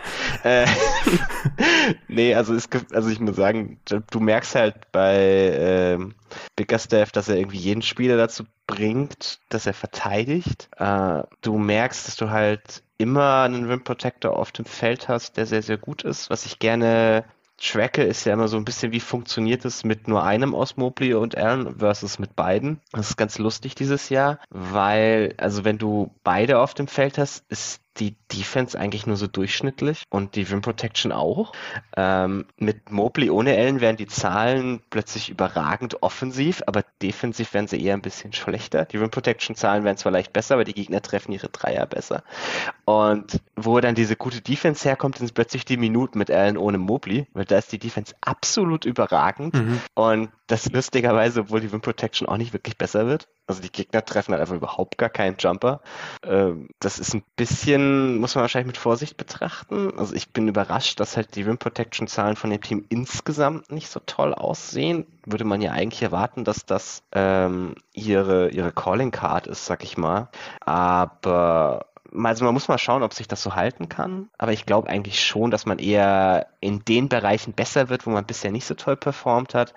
Und dann sind die anderen Bereiche, wenn, wenn so diese Jumper ein bisschen zur Mitte regressieren, wahrscheinlich nicht so dramatisch. Ja. Aber ja, also ich, ich bin mal, ich bin mal gespannt. Ich denke schon, dass es eine Top 5 Offen äh, Top 5 Defense ist. Aber von dem, was wir bisher, bisher an Schemes gesehen haben, ich glaube, die, die Art und Weise, wie sich das zusammensetzt, muss sich ein bisschen verändern, aber das wird schon. Ja, ja, glaube ich auch. Bin wirklich super optimistisch. Du hast gerade eben nochmal kurz die Jumper angesprochen. Cavs treffen gerade hier Dreier sehr, sehr gut. 40 Prozent. Das werden sie nicht halten können. Aber ich glaube schon, dass die insgesamt einfach ein gutes Three-Point-Shooting-Team sind. Sie haben die drittbeste Half-Court-Offense der NBA. Das finde ich schon so ein bisschen überraschend und ja, mal wirklich Props von Donovan Mitchell, dass es hier auch in Cleveland schafft, einfach der Driver von uh, zumindest äh, Top 10 Offense. Bin ich mhm. mir sehr sicher sicher, dass er in der Top 10 Offense sein wird, äh, zu sein. Finde ich richtig stark und ich habe die Cavs deswegen auch auf äh, Platz 2 hier heute im okay. Power Ranking und ich habe die Boston Celtics auf Platz 3. Wen hast du auf Platz 2? Da habe ich die Celtics. Die Celtics. Okay, dann passt das, wir jetzt über die Celtics sprechen. Die sind ähm, 7 und 3 in die Saison gestartet, haben das 8 beste Net Rating der NBA mit 3,6. Das entspricht 49,8 Siegen. Und ja, dann ein bisschen überraschend, dass sie im All-Rating aktuell den zweiten Platz belegen und im Defensive Rating nur Platz 20. Ich glaube, die allermeisten sind davon ausgegangen, dass die Celtics ziemlich klar die beste Regular Season Defense äh, wieder haben werden. Aber ja, danach sieht es gerade noch nicht aus. Zu den Gründen kommen wir wahrscheinlich dann gleich. Kurz noch die Verletzungssituation Situation. Gallinari ist äh, für die Saison raus mit seinem Kreuzbandriss. Robert Williams hat bislang auch noch kein Spiel gemacht. Der wird dann irgendwann wieder zurückkommen und Luke Cornett, der konnte jetzt gestern das Spiel aus persönlichen Gründen nicht bestreiten. Aber ansonsten sind alle fit. Ich würde sagen, wir sprechen zuerst über die Defense, weil das habe ich jetzt schon so irgendwie die ganze Zeit äh, verfolgt und habe mich äh, gefragt, okay, klar, sie geben irgendwie an sich so die richtigen Würfe ab, wenn man sich den Shotmix mhm. anschaut. Genau, die treffen die Würfe irgendwie relativ gut. Also zum Beispiel so, gerade aus der Midrange treffen die halt einfach so 46 Prozent ihrer, ihrer Würfe und das ist einfach halt ein sehr, sehr hoher Wert. Aber ich glaube, weiß nicht, also ich finde, man sieht einfach, dass Robert Williams fehlt. Und was heraussticht, ist, dass die, dass die Celtics die zweitwenigsten Turnover in der gesamten mhm. NBA forcieren und das kann ich mir nicht so ganz erklären. Wahrscheinlich, weiß nicht, wollen, können sie nicht so viel Druck am Ball machen, mhm. weil sie Robert Williams in der Backline-Defense nicht haben. Aber ich glaube, äh, den Wert, den müssen sie schon irgendwie erhöhen im Verlauf der Saison. Ansonsten wird es schwierig, äh, wieder das Niveau von letzter Saison zu erreichen. Oder was denkst du da? Ja, also es ist ganz interessant. Die Celtics spielen dieses Jahr auch deutlich mehr Drop Defense als letztes Jahr, gerade mit Al, Hoff Al Horford auch wirklich in, in, einem tiefen Drop. Ähm, weil ich weiß nicht, ob das daran liegt, dass das so ein bisschen die Hoffnung ist, wie man Gegner noch vom Korb weghalten kann, obwohl einem halt irgendwie so diese, diese Backline Help Defense fehlt. Vielleicht ist das so ein bisschen der Gedanke dahinter. Aber fehlt sie wirklich? Das, also das ist also die Frage. Also du hast halt Tatum, du hast Derek White. Ja, Tatum ist aber mehr so ein mehr so ein Nail Defender. Ja. Also gefällt mir besser gegen Drives als wirklich als als mhm. als Sekundär. Also der, ich weiß nicht, der der beste irgendwie sekundäre Rim Protector, den sie wahrscheinlich noch haben, ist irgendwie Derek White. Ja, Derek White, genau. Für einen Guard halt auch ein abartiger sekundärer ja. Rim Protector ist. Ähm, aber wenn der halt doch nur ein Guard. Also ich verstehe verstehe es auch nur so semi. Das Problem ist an sich, wenn du dieses Scheme spielen möchtest, okay. Das Problem ist, dass sie dieses Scheme gerade spielen, ohne wirklich Pressure auf den Ballhändler auszuüben. Und das ist halt sehr, sehr gefährlich, weil das führt dazu, dass man den Gegnern quasi einfach offene Midranger schenkt. Und deswegen kommt diese Quote, ja klar, es, es sind Jumpshots können auch so ein bisschen wieder zur Mitte regressieren. Aber so ganz kommt diese hohe Quote halt doch nicht von irgendwo her. Und daher kommt das auch, dass sie halt so wenig Turnover forcieren, mhm. weil sie es nicht schaffen, in dieser Drop-Defense irgendwie konstant auf den Ballhändler ein bisschen Druck auszuüben. Ganz im Gegensatz zu Milwaukee, auf die wir gleich zum Beispiel noch kommen, die ja oh, auch ja. ein recht ähnliches ja. Team spielen, aber halt ganz, ganz anderen Druck auf den Ballhändler haben. Also ich bin auch mal gespannt, ob man da nicht wieder mehr dazu zurückgeht, dass man sagt, okay, wir, wir switchen jetzt wieder mehr oder wir helfen einfach auch gerne generell mehr. Also ich irgendwie nicht so das Gefühl, dass sie, dass sie gerade massiv irgendwie versuchen, auch so am Nail oder so gegen Drives zu helfen, sondern sie bleiben da eher relativ solide in der Defense, versuchen das irgendwie 2 und 2 zu verteidigen. Und ganz oft ist halt der Verteidiger, der da irgendwie am Mann ist, halt nicht wirklich am Mann. Das ist, also ich, ich bin mir noch nicht so ganz sicher, woran das am Ende taktisch liegt, dass man das machen möchte, ob das wirklich irgendwie so, ob das wirklich an Robert Williams liegt, dass man sagt, okay, wir brauchen ihn, um was anderes zu spielen. Also kann mir schon vorstellen, dass man halt sagt, wenn wir so ein bisschen mehr, ich sag mal, chaotisches Scheme laufen wollen, das halt mehr darauf basiert, den Gegner unter Druck zu setzen, mehr darauf basiert, Turnover zu forcieren, also so ein bisschen Toronto-Style mehr in die Richtung zu gehen, dass man dafür halt diese langen Athleten braucht, dass man sagt, man dafür brauche ich Robert Williams, und auch so ein Grant Williams oder so, ist ein, ist ein smarter, positioneller Verteidiger, aber halt kein Überathlet oder so, der, der kann, der kann das auch nicht leisten. Also ich bin, ich bin mal gespannt, ob man da wieder zu einem anderen Scheme zurückgeht, sobald Williams wieder da ist. Ich würde es eigentlich hoffen. Oder dass man einfach versucht, irgendwie mit dem Scheme, das man jetzt gerade hat, zu arbeiten, aber mehr Druck auf den Ball auszuüben. Wäre auch schon mal, wäre auch schon mal ein ganz guter Schritt.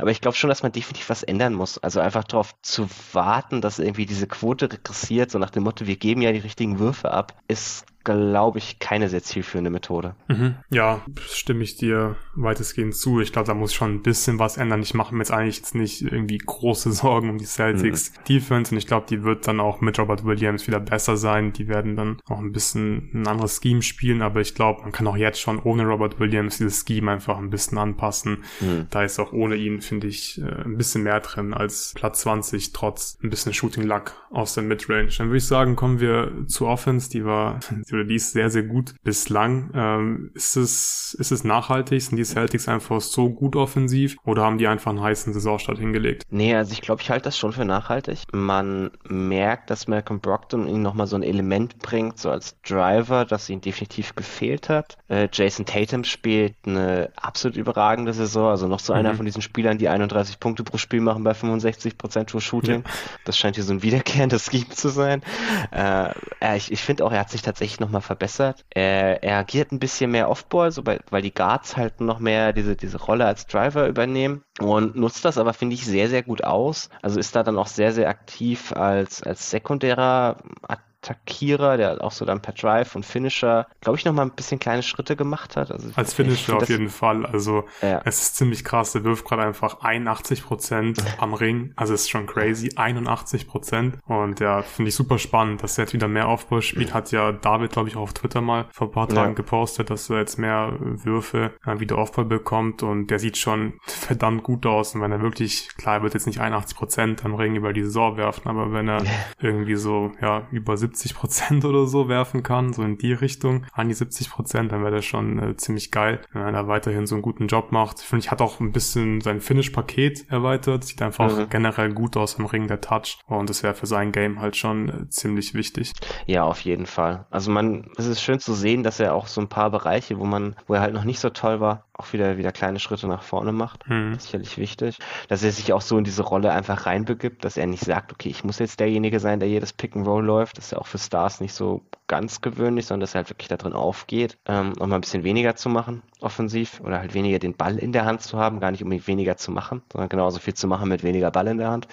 Ähm, das, also finde finde ich tatsächlich ganz cool von ihm dieses Jahr. Ja, ja, also wirklich beeindruckend, wie er gerade äh, spielt in diesen ersten Spielen. Hast du noch was zu den Celtics? Ich glaube, wir können noch erwähnen, dass sie die beste Halfcourt-Offense der Liga mhm. haben. Liegt, finde ich, halt auch daran, dass du jemand halt wie Tatum hast, der, der da wirklich einfach problemlos halt diese Aufbaurolle einnimmt und dann hast du einfach einen ziemlich runden Kader äh, drumrum. Brockton hast du schon angesprochen, tut diesem Team einfach ganz offensichtlich sehr, sehr gut, nochmal so als Driver und Ballhändler. Ja, hast du noch was? Nee, wir können, glaube ich, gern zum letzten Team ja, noch übergehen. Da sind wir uns ja auch einig. Äh, wir haben beide die Bucks auf äh, Platz 1 und die sehen schon verdammt gut aus hier in der Regular Season bislang. Sind 9 und 1 in die Saison gestartet, haben nach den Cavs das zweitbeste Net-Rating der NBA mit 9,5.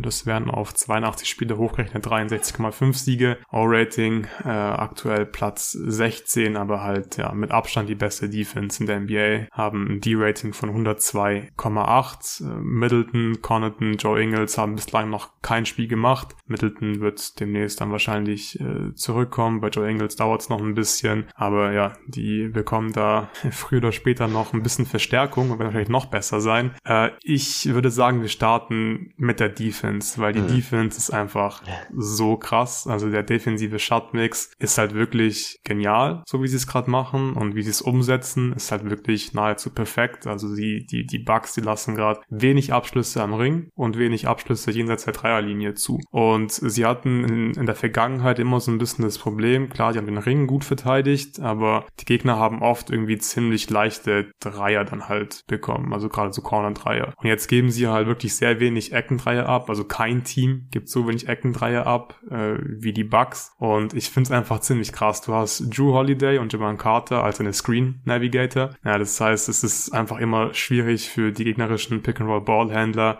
da irgendwas zu machen im Pick-and-Roll, weil du wirst einfach gestresst und wenn du mal irgendwie dann ja dir so ein bisschen äh, Separation kreieren konntest gegen Drew oder Javon Carter, dann wartet halt Brooke Lopez da. Ich finde, der ist wirklich in, in, in Top-Form einfach. Dem Typ sieht man nicht an, dass der, wie alt ist er? 34, glaube ich, dass er eine Rücken-OP äh, hatte letzte Saison. Ich finde wirklich, der spielt so gut wie noch nie eigentlich defensiv und der macht das einfach ja so gut wie kein zweiter, dass er Midrange trotzdem irgendwie contesten kann, aber halt den Ring immer gut verteidigt. Dann hast du Janis als als Roamer und das funktioniert einfach richtig gut. Die Rim Protection ist krass, 61% lassen sie nur am Ring zu und sie geben halt einfach weniger Dreier ab und das war halt so ein bisschen das Ding die letzten Jahre. Da haben die Gegner einfach oft relativ leichte Looks von der Dreierlinie bekommen und die nehmen sie jetzt so ein bisschen weg. Sie helfen noch weniger und dann mhm. ist es halt, finde ich, wirklich ein perfektes Regular Season Scheme einfach für die Defense, oder? Ja, also sehe ich sehr, sehr ähnlich. Also ein bisschen die Parallelen zu dem, was wir gerade bei den Celtics besprochen haben. Soweit ist das Scheme gar nicht davon, weit, davon weg. Also im Gegensatz zu vergangenen Jahren, also klar, sie haben schon immer diese Drop-Defense gespielt, aber sie haben halt normalerweise immer relativ viel Help auch gebracht, um halt sicher zu gehen, dass wirklich am, am Korb gar niemand irgendwie abschließen kann, jemals. Und damit halt oft diese Dreier weggeschenkt. Und das spart man sich dieses Jahr ein bisschen, bleibt mehr bei den Shootern und überlässt dann mehr so Holly Holiday und Carter beziehungsweise Lopez das Ganze halt so Two und Two zu verteidigen. Lopez kommt einen Schritt weiter hoch, ist da wirklich auch sehr, sehr stark, gibt dann den, den beiden Guards genug Zeit zu recovern, die ja beide auch wirklich, wie du richtig beschrieben hast, sehr, sehr stark da drin sind, eben genau das zu machen. Die gehen auch viel mehr über Screens als wie, wie früher irgendwie unter Screens durch. Also sie kämpfen mhm. wirklich sich um den Screen, damit sie immer so ein bisschen an der, an der Hüfte vom Gegner dranbleiben können ihn immer so ein bisschen penetrant nerven können. Äh, das ist für einen, für einen Jumpshooter halt extrem unangenehm. Also selbst wenn du dann so semi-frei hochgehen kannst, wenn dir halt ständig jemand so leicht an der Hüfte hängt. Das, also ich glaube, jeder, der, der, der selbst mal einen Jumpshot gen genommen hat, ist, weiß, wie unfassbar nervig das ist, wenn da jemand in dir, halb in dir drin hängt. Ähm, und das ist, glaube ich, also auf jeden Fall ein ganz cooles Scheme, dass man auf die Art und Weise schafft, halt die Midranger auch noch zu contesten und halt gar nichts anderes abzugeben. Das liegt ganz viel an dem Personal, das man hat. Ich muss sagen, selbst Grayson Allen gefällt mir da dieses Jahr relativ gut, was so um Screen-Kämpfen mhm. angeht. Ist jetzt auch nicht unbedingt was, was man normalerweise über ihn gesagt hat. Aber er ist jetzt auch keine absolute Schwachstelle in dem Team, weil er halt auch mal gegen den ähm, bisschen versteckt werden kann, gegen den, gegen den schwächsten Offensivspieler. Aber wenn man ihn dann noch ersetzt durch, durch Middleton, der auch nochmal ein bisschen, bisschen längerer Verteidiger ist, ein bisschen kräftigerer Verteidiger, gerade gegen Flügelspieler. Also da hast du schon, glaube ich, eine sehr, sehr coole Basis, dass man auch lustigerweise Janis defensiv gar nicht so unfassbar viel Last zuteilt wie in den vergangenen Jahren. Also ich war eigentlich immer so der einer derjenigen auf dem Hügel, dass wenn man einem von den beiden äh, Bucks-Spielern den Defensive Player of the Year geben möchte, es doch bitte mhm. Janis ist und nicht Puck Lopez. Aber dieses Jahr ist echt Lopez, ja. Ja, also ich, dieses Jahr wäre jetzt so das erste Mal, wo ich wirklich sagen würde, es ist, es ist definitiv Puck Lopez, weil er einfach so, so viel mehr Angriffe mit, seinem, mit seiner Präsenz beeinflusst, weil man viel weniger die, die Hilfe bringt. Also auch Janis bleibt mehr bei den Shootern. Klar, er ist immer noch ein sehr, sehr guter Roamer, aber er dosiert das ein bisschen besser, was wahrscheinlich ihm auch ganz gut tut, dass er offensiv halt noch mehr Power hat, weil da braucht man ihn halt sehr dringend. Was man da vielleicht ja. noch kurz erwähnen muss, sie hatten bisher halt einen sehr, sehr einfachen Schedule. Also das, das hilft sicherlich auch dabei, wenn du halt vor allem Teams hast, die, die jetzt nicht so die überragenden Pick-and-Roll-Creator haben, lässt sich so ein Scheme halt auch sehr, sehr viel einfacher umsetzen. Ja, ja, das stimmt. Aber ich mache mir eigentlich nicht so große Sorgen, dass das jetzt äh, Drew Holiday und Javon Carter das äh, nicht gegen, gegen dann die etwas besseren hm. Pick-and-Roll-Boardhändler der Liga hinbekommen. Also ich finde, das sieht schon echt sehr, sehr gut aus, wie das verteidigen. Also auch Drew finde ich äh, nochmal deutlich besser als äh, letzte Saison. Finde ich auch ganz klar wieder auf Defensive Niveau, was er macht. Mhm. Also finde ich sehr überzeugend. Äh, die Offense, machst du dir da irgendwie große Sorgen? Die ist jetzt ja nicht überragend. Wir haben gerade ein O-Rating von 112, Platz 16. Aber klar, also Middleton fehlt einfach. Ich finde, das, mhm. das merkt man einfach auch. Du hast ein bisschen ja. weniger Shooting, du hast ein bisschen weniger Creation. Ähm, und ja, das, das brauchen die eigentlich hier sehr, sehr dringend. Dazu ist halt die Transition Offense gerade sehr, sehr ineffizient. Ich weiß, was vorhin schon gesagt, muss man ein bisschen aufpassen, gerade bei dem Stat so früh in der Saison, aber finde ich halt ein bisschen, ja, komisch bei so einem Janis-Team. Mhm. Oder da sollten sie halt zumindest jetzt, solange sie Middleton spielen, müsste man halt, glaube ich, in Transition wirklich halt hochprozentig punkten, wenn man in Transition kommt. Das ist einfach die beste Offense, ganz klar, für dieses Team. Und dann sind halt die Lineups klar. Allein schon, dass du halt Jovan Carter auf dem Feld hast, hast du halt nicht so super viel mhm. Firepower offensiv. Aber ich persönlich mache mir da eigentlich nicht so große Sorgen. Es ist ja auch kein, Pro kein Problem, wenn die Defense halt so gut ist. Und ich glaube, sobald Middleton zurückkommt, dann geht's dann auch wieder eher Richtung Top 10. Ja, also das sehe ich sehr ähnlich. Ich muss sagen, so rein schematisch gefällt mir die Offense eigentlich ein bisschen besser als letztes Jahr. Es ist ein bisschen mehr Free Flow Offense.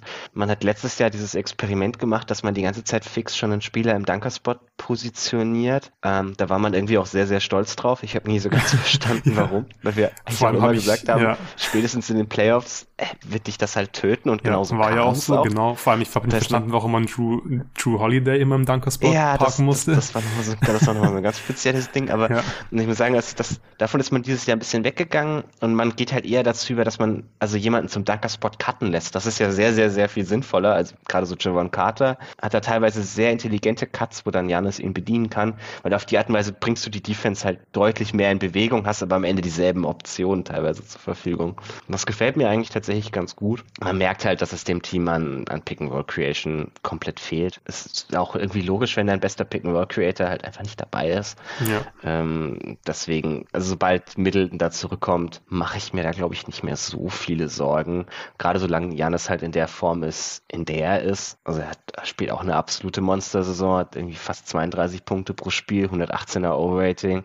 Und das, obwohl er schon sehr, sehr viel wirklich selbst machen muss, hat, finde ich, auch nochmal irgendwie so einen Schritt mehr gemacht. Gerade so ein bisschen, was so konstantes Playmaking angeht, im Vergleich zur letzten Regular Season. Das haben wir in den Playoffs schon immer wieder gesehen. Äh, finde ich jetzt in der Regular Season auch sehr deutlich zu sehen. Und also ich mache mir da dann wirklich, wenn, wenn so die Big Three dabei sind, mache ich mir da nicht so sonderlich viele Sorgen.